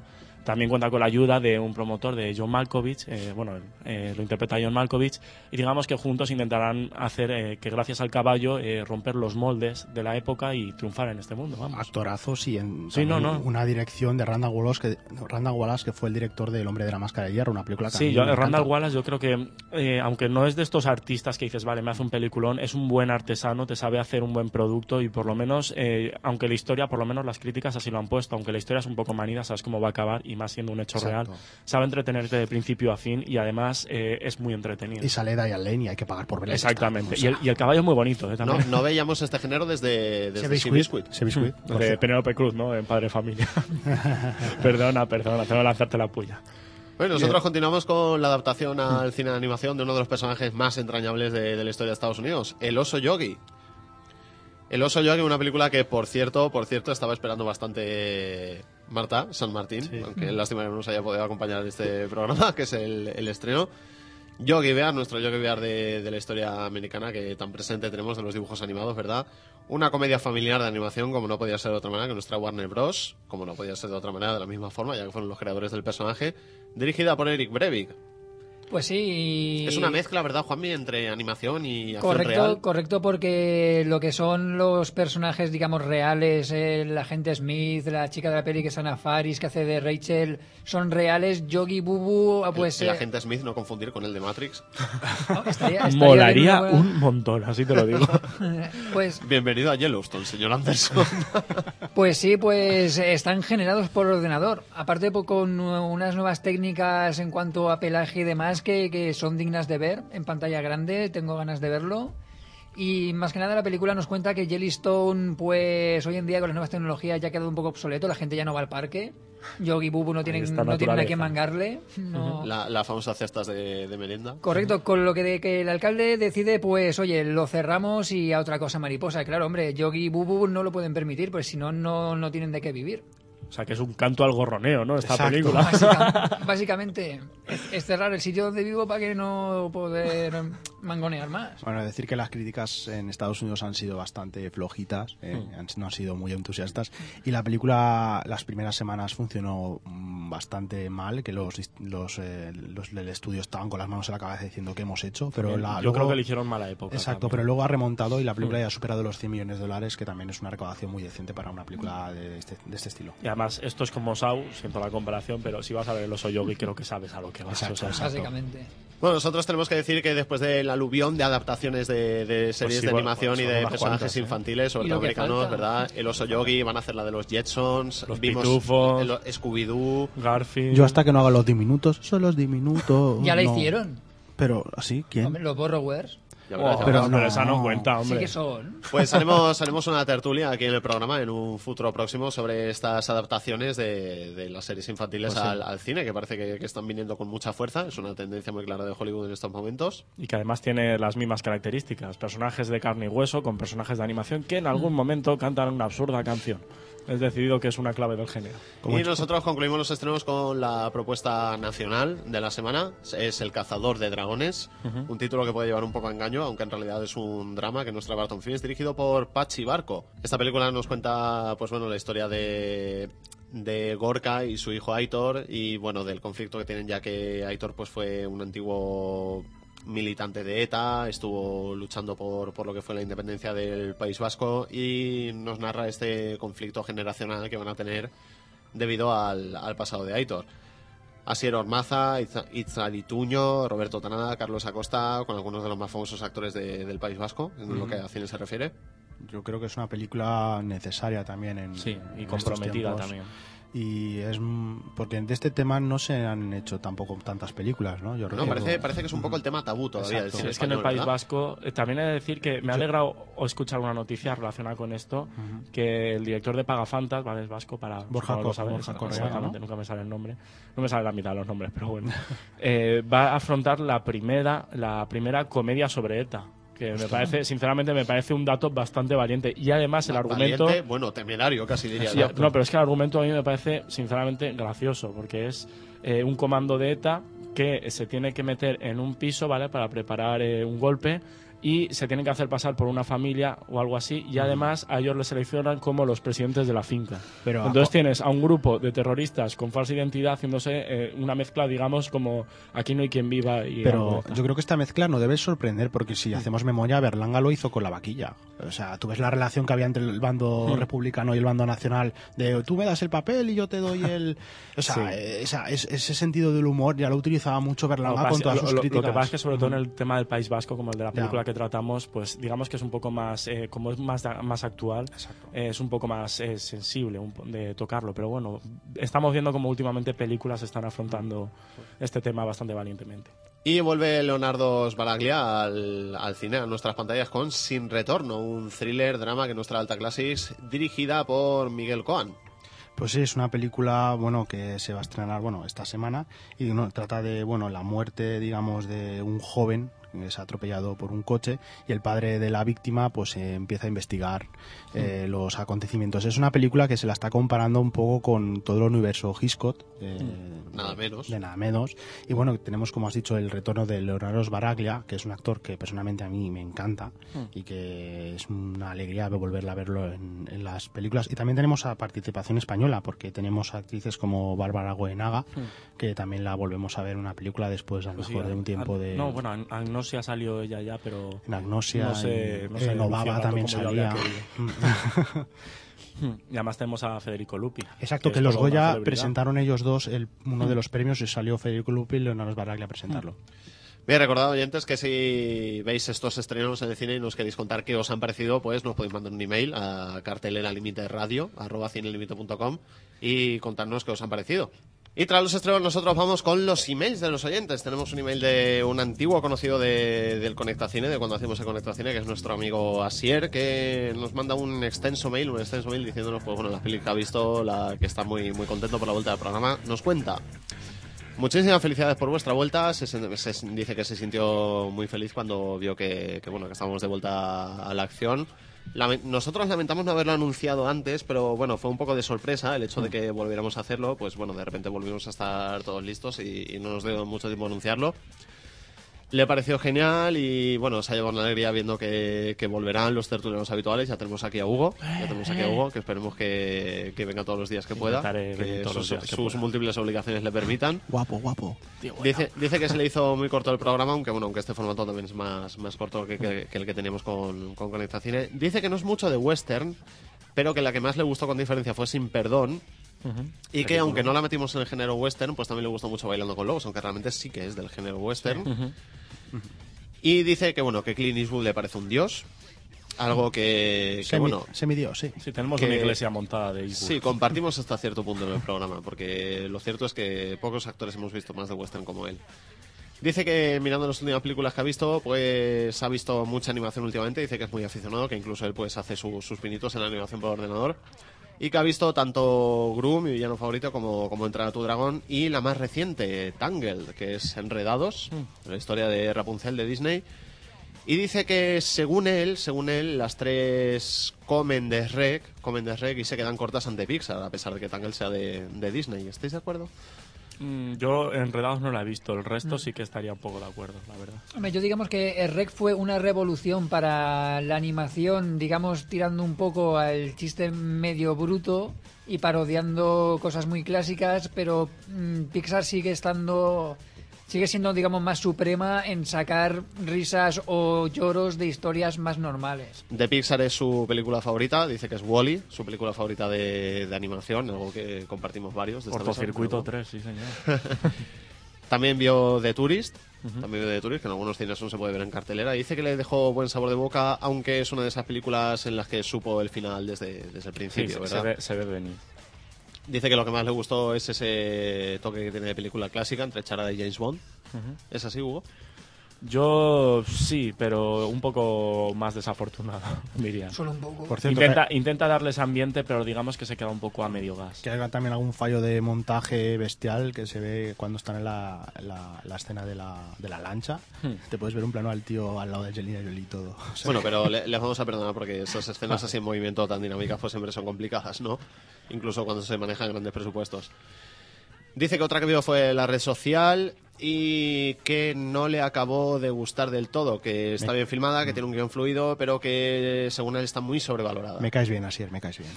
Dice que se iba a ganar enemigos con esta declaración, pero ya ves que no, que ya te ganó un amigo que es Joan. Yo- Te yo quiero, creo- te quiero así. Yo creo que es una película a reivindicar un poquito porque eh, sí que es verdad que a mí me dio esa sensación, está muy sobrevalorada, ¿vale? No es una obra maestra. ¿Quieres pero... que nos peleemos tú y yo hoy, No, no, no, es, no es una obra maestra, pero sí que es verdad que si la ves otra vez, eh, además conociendo a nivel técnico cómo se ha hecho, sí que es una obra maestra en cuanto a lo técnico. Es una maravilla la simplicidad y perfección que tiene. Dice que también fue pues la última de la Salaman, la de Devil, este, este demonio en el ascensor, que Ah. la califica de entretenida. Paranormal Activity 2, que dice que le gustó más que la primera. Ay, no era A pesar de que, de que haya gente que diga lo contrario. Ya no me caes bien, Asier. Ya... Y vio también Tron, uno de los estrenos más grandes de estas navidades, que dice que le encantó. Le encantó sobre todo por su estilo visual. Aunque a ti, Juanmi, te dejara un poquito... Hombre, a mí me gustó, pero me gustó igual que la primera. Una historia que pasa y ya está. Es que es más que nada lo que ya dijimos que es una repetición, remake, continuación rara. Ya veremos si, como hay rumores, está la 3 y podemos comprobar. Dice que bueno que espera que sigamos como hasta ahora con el programa porque le encanta, porque dice que es el mejor programa de, de cine que ha escuchado. Y esto te va a encantar. Hugo concluye el mail diciendo, y leo textualmente, por cierto, viva la cosa, viva Predator para desayunar, comer y cenar. Este tío es Dios, o sea, ni Clint Eastwood ni nada. Bueno, Asier, creo que, creo que Hugo te va a promocionar. Sí, no, no, de hombre, ya tiene aquí una butaca esperando. Bien, y si queréis hacer como Asier, pues nos podéis mandar un email a cartelera límite radio arroba cinelimite.com y leeremos los emails aquí en, en el programa. O nos podéis dejar un comentario también en la sección de comentarios de iVoox, donde podéis escuchar cada semana el, el programa en forma de podcast. Como ha hecho un oyente que, bueno, que nos ha indicado como bastante sorprendido de que nuestro programa de la tele, nuestro programa de vídeo, lo puede ver en la página de público, del diario público, ¿verdad, Hugo? Pero no es Sí. el único sitio donde lo pueden ver. Eh, pues no, porque recordar que bueno hemos fusionado lo que es el programa de radio y de cartelera, o sea, el de vídeo, y no solo lo podéis encontrar en público, sino que también está en otros medios como eh, 20minutos.com, elperiódico.com, también lo tenemos en el diario crítico en los cines UGC, Cinecite también lo podréis ver y además también lo podréis ver en, en el portal de Terror Aullidos, del cual eh, mandamos un, re- un saludo a todos nuestros fans, porque además hemos tenido bastantes comentarios de ahí. Sí, tenemos ahí una comunidad que sigue el programa. Y nada, muchas gracias a todos además por eh, ver el programa de vídeo, más que nada porque lo monto yo, así que me siento algo útil, la verdad. Presentado por Marta San Martín. Exactamente. También que la tenemos aquí pues liada con todo, con la radio, Y- con la tele. Y bueno, en breves eh, podéis disfrutar todas las semanas también de nuestro programa en vídeo. Es más cortito, pero bueno, por lo menos es eh, a nivel visual eh, más llamativo que la radio. No es muy complicado, todo hay que decirlo. Y nada, eh, también daros una sorpresa que bueno, no la vamos a adelantar, pero también estamos preparando eh, un salto algo más grande. Así que eh, os tendremos informados para próximos saltos que no voy a decir. Tendremos al día, tendremos al día.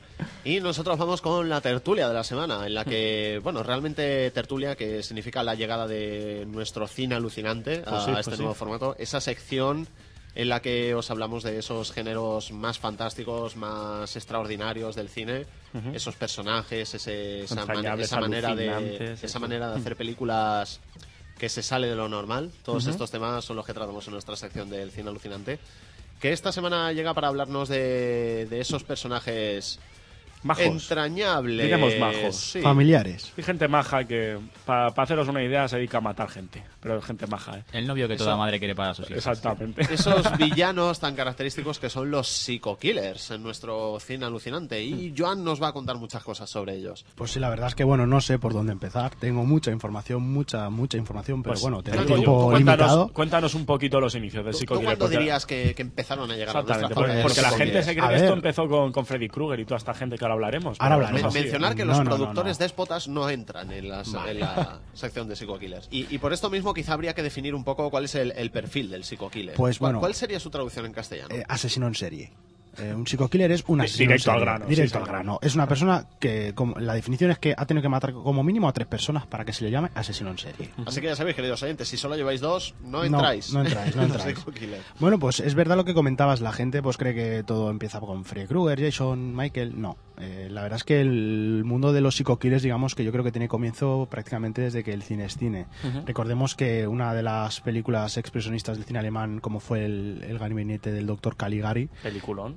peliculón del cine mudo del año 1920, Allí ya teníamos una muestra de lo que era un psico-killer, de un doctor malvado que tenía inducido a, un- a una persona bajo hipnosis para que cometiera crímenes, ¿no? Yo creo que fue el primer, eh, digamos, eh, avance o el primer toque que dio un poco la, eh, el cine a lo que es el mundo del psico-killer. Luego, eh, diez años después, el maestro Fritz Lang también realizó una película que para mí es clave para entender el mundo del psico-killer, que es eh, el, el vampiro de Dussel, Dusselhoff. Nunca Sí. me...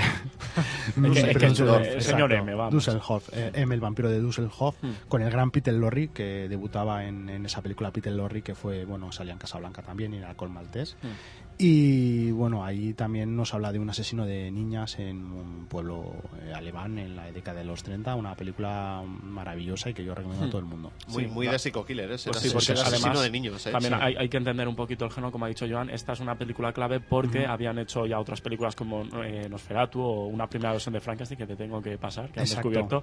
Que, pero estos, digamos que aunque son monstruos matando gente, ¿vale? Es, es diferente. El Sí. Psycho Killer, a pesar de que ahora veremos que personajes como Freddy Krueger pues vienen de, la, de, de Ultratumba o Jason Bourne, pues realmente el Psycho Killer, digamos que es una eh, persona, por así decirlo, Que mata. eh, que mata, más que un Exacto. monstruo. Que Eh, además, suele, mayor- que además suele ser una persona inteligente. Sí, exactamente. Yo la creo- mayoría de Mm. casos, por ejemplo, como Freddy Krueger, sí que es verdad, sí eh, han vuelto a la tumba y todo eso, pero digamos que tienen un pasado como seres eh, humanos, pues eh, con trastornos psicológicos, problemas, etcétera, Yo- o pura yo- maldad. Yo he intentado hacer una disección de lo que podría ser el psico-killer real, Hmm. eh, de personajes, eh, no reales, sino de personas de carne y hueso que matan, Ujú. del psico-killer un poco fantasioso, eh, de ultratumba un- o super, un superhéroe, digamos, Hmm. que va matando a gente.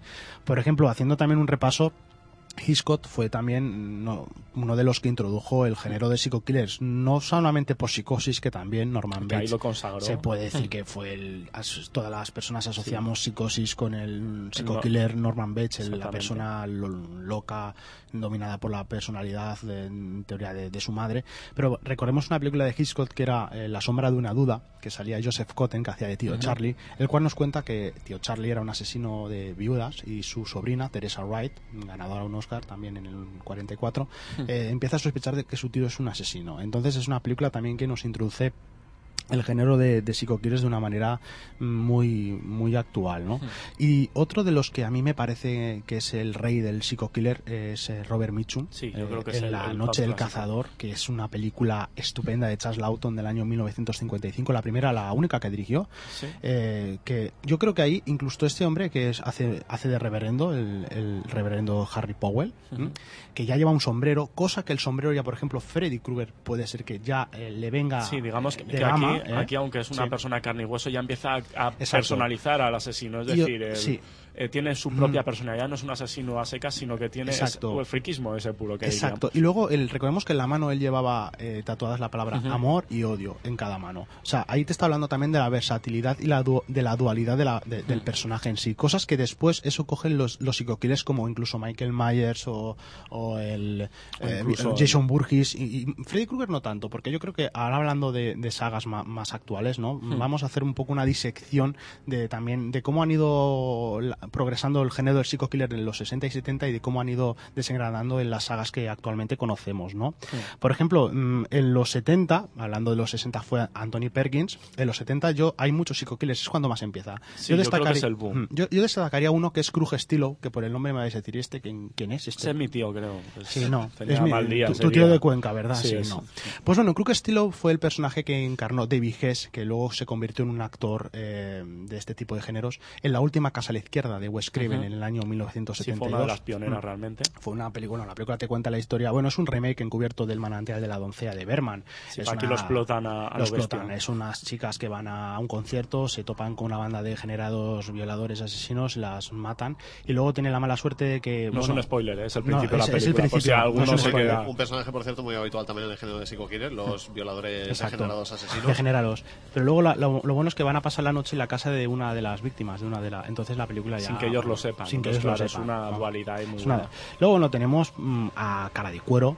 Por cierto, hablaremos de Cara de Cuero que tanto Cara de Cuero, Cuelo no, Cuero, tanto Cara de Cuero como Norman Bates, eh, digamos que son eh, Están basados en un el- asesino Hmm. que es eh, que fue Ed Gein, ¿no? Que hicieron una adaptación cinematográfica. que la hizo Chuck, Chuck Parello en el año 2001 de una película que, que, y que ganó pa- Sitges también. para meteros más miedo todavía, hasta Aníbal Lecter se basó en ciertos sí, sí, sí, matices, sí, en- en ¿vale? En este, o sea, imaginaos, porque este era un personaje real, el de Hein, imaginaos Exacto. cómo tendría que estar el hombre. Luego, eh, Aníbal Lecter posiblemente sí. uno de los psico-killers más conocidos. Más Sí, ahora conocidos. hablaremos un poquito de él y además 2000. dio pie, hablaremos dio pie a todo un de la década del 2000. Luego en los, los eh, ya a finales de los, de los 70 yo creo que es cuando el género alcanza, alcanza su máximo esplendor, ¿no? Hmm. Porque John Carpenter, aunque para mí no invente, digamos, el... el- Mierda, me lo has quitado, no maldito. invente el, el, el psico-killer, pero sí que digamos que lo reinventa, ¿no? Sí. Porque la noche de Halloween tenía a Michael Myers, ¿no? Que Hmm. es uno de los grandes mm, psico-killers de la historia. Pero yo creo que lo que hace Carpenter en esa película, y a- aprovecho para meter la puya a mi gran amigo Sí, Hugo, te, que te voy a dar una puyaza ahora mismo, ¿no? aunque suena muy rara esta palabra. digamos que reinventa un poco el género como lo habría hecho en anterioridad Mario Baba y Dario Argento en los Hmm. 70. Pero bueno, te dejo la, la pullita. Sí, bueno, Continúa. mío. lo que digo. Eh, tienes, realmente tienes razón, eh, Carpenter no coge inventa de la nada. Lo que hace es coger algo que ya había plantado, pues como con La Noche del Cazador, e incluso Exacto. como El Cabo del Miedo, es decir, Sí. personalizar ese serial killer y convertirlo en algo eh, no cari- caricaturesco, Exacto. sino en tenerle un rasgo de personalidad que, por ejemplo, aquí se denota por el, el rasgo de la máscara. Es de los primeros asesinos en llevar ya una máscara. Exacto. Además, para mí es eh, la mejor máscara que haya un Exacto. asesino en serie en años. La marca de la muerte, la máscara de la Es- muerte, se puede Exactamente. decir, que sí. por cierto, como curiosidad os diré que esa máscara es el rostro del Capitán Kirk de Star Trek sin ojos. Sí. Es curioso cómo lo hicieron, pero sí. No, la el, verdad- El caso es que Carpenter aquí supo darle a la primera es la primera película que para que os hagáis una idea luego derivó al género del, del Slasher. slasher, exactamente el de típico asesino matando chavalitos. Pues este fue digamos uno de los pioneros. Además hizo con muy poco presupuesto Sí. y básicamente la historia es Michael Myers es un niño que con seis años mata a su hermana eh, porque está trastornado. Realmente a mí es lo que más me gusta de este asesino, que para mí es mi favorito, que no tiene ninguna motivación, simplemente digamos que es la maldad que nace eh, pura en el ser humano. Y digamos que después de estar encerrado en un manicomio se escapa y luego, bueno, crea toda una oleada de crímenes en torno, crímenes. en torno al pueblo donde él Ya, vivía. ya hablaremos. mm, Hablaremos ya, esto es un combate aquí. De, de Halloween, que a mí Hmm. ya te digo que me parece una película muy precisa y evidentemente Hmm. con muchos matices, pero ya, ya hablaremos. Yo- bueno, aquí realmente yo creo que la importancia fue más que nada de cara a la taquilla. Porque esto es un- el género de los psico-killers, sobre todo de, de los slashers de estos, que no me sale el nombre en inglés, digamos que ha sido un triunfazo realmente Sí. a nivel mundial porque son baratos de hacer y a la Sí, vez dan mucho dinero. Hombre, Halloween costó, Hmm. no llegó, creo que fueron 400 mil dólares Sí, de 300, presupuesto 400.000. y recaudó cuara- 44 millones de taquilla Sí, en ciento- Estados Unidos. 150 millones al fin, eh, 150 veces su presupuesto llegó a recaudar. ¿Por qué, por qué creéis que, que enamora a la audiencia el género del psico-killers? ¿Por qué creéis que le gustan tanto a, Porque la al gente, público? la gente es hipócrita, es lo que decía. Sí. Toma, insultemos a los No, en el sentido, lo- es lo que decía Víctor Miller. En, yo hay un quien tenga la edición de, de DVD de Viernes 13, hay un, documental muy interesante que te cuenta de cómo, hablando ahora de Viernes 13 que íbamos a pasar, de cómo la saga se fue formando. Y entonces sale hablando Sanse Cunningham, que fue el director, y sale Víctor Miller, le dice, eh, América quiere ver cine familiar. Y dice, esto es mentira, porque nosotros un año antes rodamos unas películas familiares eh, y que no fue a verlas ni. Dios. Y entonces eh, dice, no, la América quiere ver Halloween. Era cuando Halloween tenía todo el éxito de, de- Hmm. de cine. Entonces, le, Sanse Cunningham le dijo a Víctor Miller, que iba a ser el guionista, pues vale, pues, pues tú ve- ve- vete a ver esta película, sacas ideas y, y- y hacemos algo. Entonces, Víctor Miller fue a ver la película y es cuando sacó toda la idea de, de- de Viernes 13. Incluso eh, la película, sin destipar nada, eh, digamos que cronométricamente en los pasos del guion sigue lo mismo. Algo oscuro en Sí. el pasado que vuelve en el presente para acecharnos. O sea, sigue el mismo esquema narrativo de la película, en, en verdad.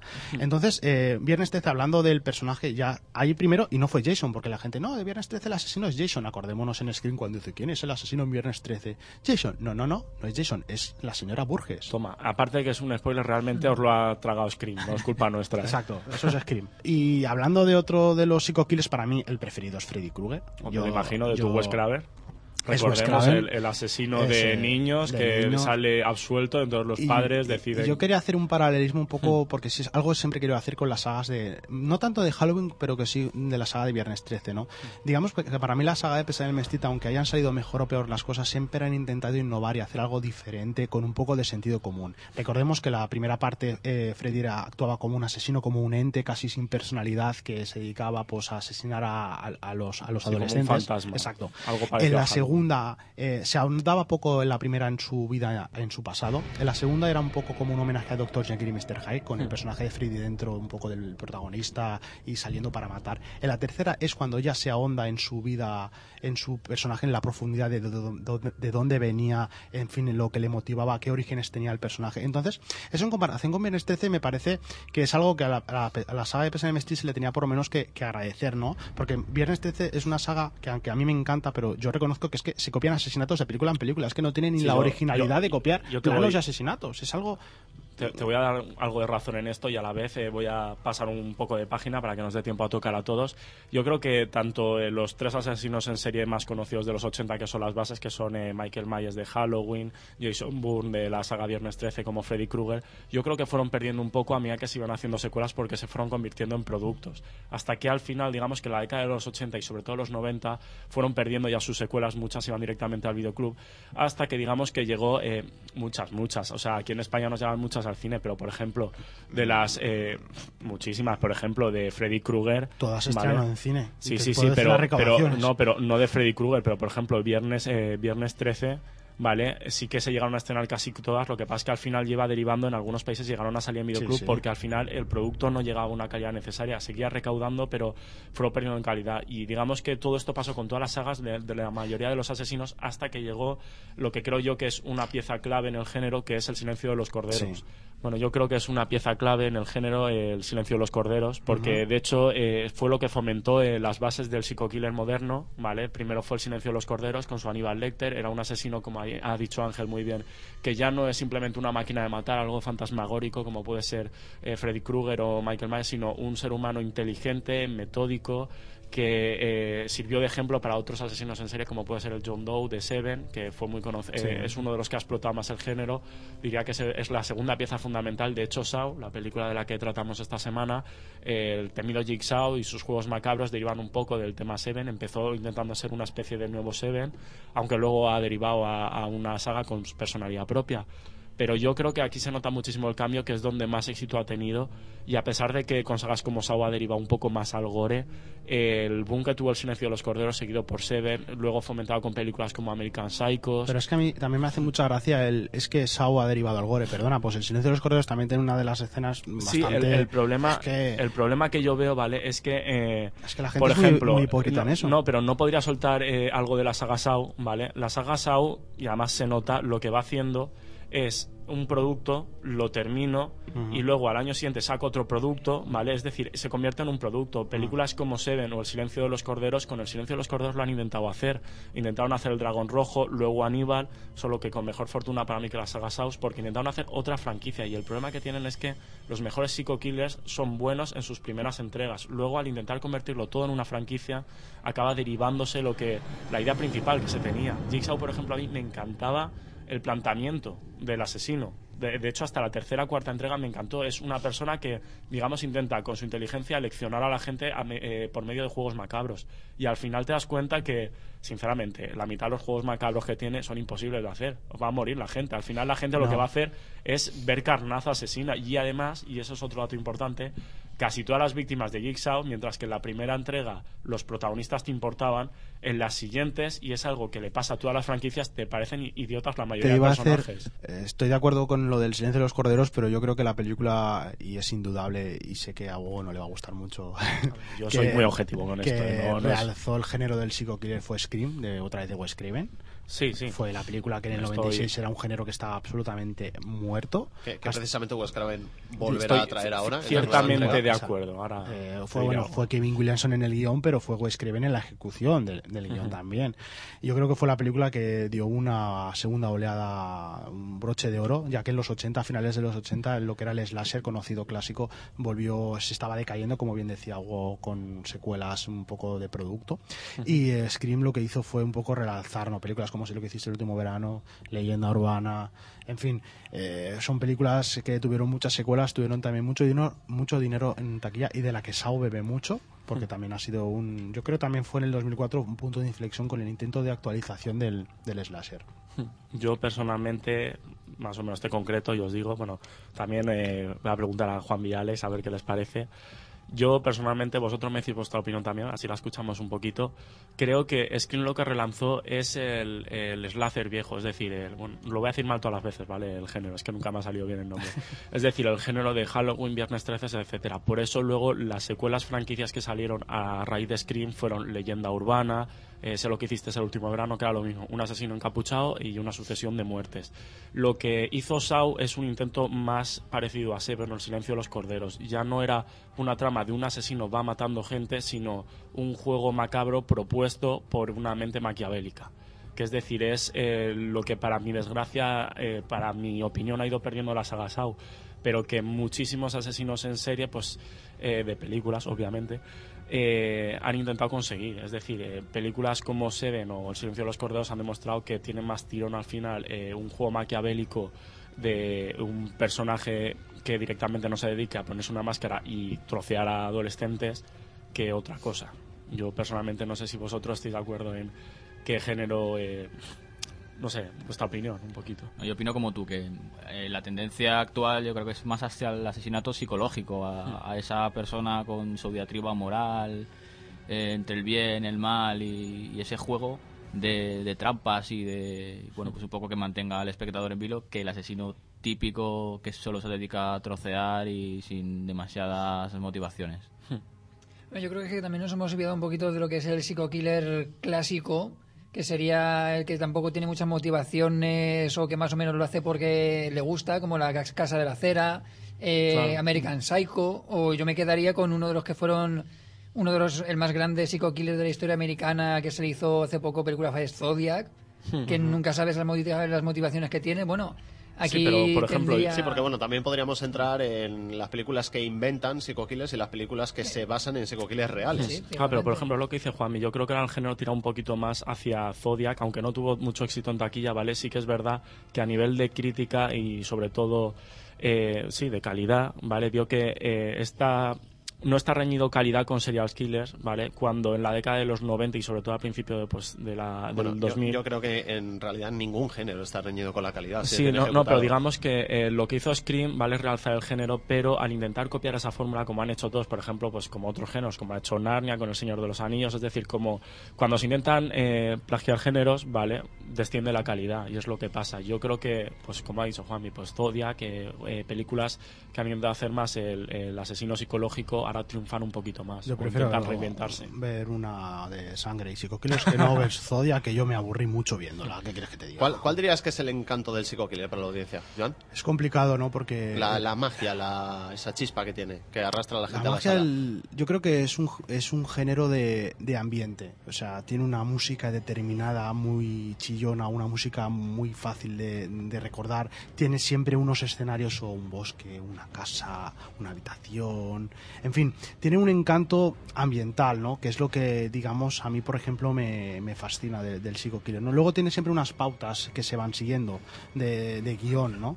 Eh, luego tiene también desnudos, que también es algo importante. Eh, tiene, son Pero es que importantes. ¿no? él deriva más hacia el slasher. El slasher. A mí es que yo soy un defensor y podríamos hacer aquí un debate del slasher. Es, yo prefiero es- el es donde slasher. están, es donde están de los mejores. eh, Exacto. Que no que el falso debate de Saw. No, es que es una película primero de culto, pero luego derivó en carnaza igual. No, no O es sea, eso, pero sí que es verdad que los sí que donde más han explotado es en el por vale, pero realmente donde más calidad han obtenido al final son en los thrillers más psicológicos. Y concluyó en que Freddy sí que tiene una motivación para matarnos, el típico psico killer que no tiene motivación. Él sí que tiene una y bien determinada que no voy a destimar. Bien, queridos oyentes, ¿pensáis como Joan que Freddy efectivamente tiene una motivación para matar? Pues nos podéis Pensáis mandar, como Hugo que era un pizzero que se quemó con su pizza. Nos podéis mandar un email a cartelera límite radio arroba cinelimite.com con esta y todas las opiniones que tengáis sobre este género de los psico-killers. También nos podéis indicar cuáles son vuestros psico-killers favoritos y haremos aquí una, una galería de la fama de los psico-killers en el próximo programa. Yo, uno de mis psico killers preferidas es Catherine Turner y los asesinatos de mamá. Qué grande que estaba, por Dios. Mm, No conozco yo esa... Pues es John un Waters. peliculón que te cae. John Waters, es un Pues nada, peliculón. la, la recomendamos aquí a, a que la veáis desde, desde el programa. Y bueno, nosotros llegamos al final de este cartel de Límite Radio. Nos tenemos que despedir, ya no nos queda más tiempo. Un placer haberte tenido con nosotros, Joan, que nos hayas contado pues todas estas cosas de los psicoquiles, ese género muy visto, pero a la vez tan desconocido, ¿verdad? Para la gente. Pues sí, la verdad es que estoy encantado. Muchas gracias por, por, por, por invitarme, por estar aquí. La semana que viene os traeré más cositas. Juan Martínez, que nos ha acercado la actualidad una semana más. Encantado como siempre, hasta la próxima. Hoy vas a ver Cisne Negro. Hoy voy a decir Cisne Negro. Para Maldito. la próxima semana os mostraremos en primicia todas mis impresiones y si no me he dormido. Ya veremos, ya veremos. Pero yo insisto, no va a ser tan terrorífica como la pintan. Hugo. Eh, yo creo que Juanmi se conforma con que no la aburra tanto como La Fuente de la Vida, aunque a mí me encantó la película, pero... No, eh, me alegro de estar una semana más con vosotros aquí. Has vuelto, has vuelto al programa. Sí, he vuelto y pretendo quedarme todo lo que pueda si el trabajo me lo permite. Y nada, me alegro una vez más de haber estado aquí y con los oyentes, claro. Alex Loero, un placer tenerte en el programa. Igualmente un placer estar con vosotros. Le y- hemos prometido a la audiencia alguna anécdota sobre, sobre lo que es el, lo que no vemos de- del cine. Cuéntanos, cuéntanos alguna, va. Bueno, es que el cine da para muchísimas anécdotas. Trabajar en un cine da para mucho, pero la que más se repite es la gente que cree que nosotros somos un motel barato. y, y viene aquí a dar muestras de su amor y, Y su le- afecto. sí, sí, le importa poco que haya gente en la sala. Las Ahí para de todo. última De todas formas, díselo a la gente para que lo sepa. ¿Hay cámaras grabando? Eh, sí, vamos a decir que sí. es decir, si estáis solos, es que tengo a más de un amigo que la pasa y casi le da un soponcio. Hay, eh, si estáis solos en la sala con vuestra novia, no estáis solos, o sea, no os lo En el, montéis. cine, en el cine nunca estáis solos, nunca estáis Exactamente, que O, os poner- den, o poneros una chaqueta por encima. Tener vergüenza, hombre. Bien, yo soy Ángel Moraleda, ha sido un placer presentar el programa esta semana, como siempre, para vosotros. Y la semana que viene volveremos con el estreno de The Mechanic, el retorno a la acción más visceral con Jason Statham. En, en, bueno, en un papel protagonista, vuelve a un papel protagonista porque aunque si bien estuvo en la acción en The Expendables en los Mercenarios, pues ahora vuelve, vuelve a ser el, el, el, El tío guay de la el tío guay de la película, como le pega a él. Volveremos la semana que viene, hasta entonces disfrutad mucho y vean mucho cine. ¿Quién eres tú? ¿Quién? ¿Quién es solamente la forma de la función qué? ¿Y qué soy? ¿Un hombre con una máscara? Sí, eso ya lo veo. Naturalmente. No me cuestiono tu capacidad de observación, simplemente señalo lo paradójico que es preguntarle a un hombre enmascarado quién es. Bien. Pero en esta noche tan prometedora, permíteme que en lugar del banal sobrenombre, sugiera el carácter de esta dramatis persona. ¡Voilà! A primera vista, un humilde veterano de vodevil en el papel de víctima y villano por vicisitudes del destino. Este visage, ya no más velo de vanidad, es un vestigio de la Vox Populi, ahora vacua, desvanecida. Sin embargo, esta valerosa visión de una extinta vejación se siente revivida y ha hecho voto de vencer el vil veneno de estas víboras en avanzada que velan por los violentos viciosos y por la violación de la voluntad.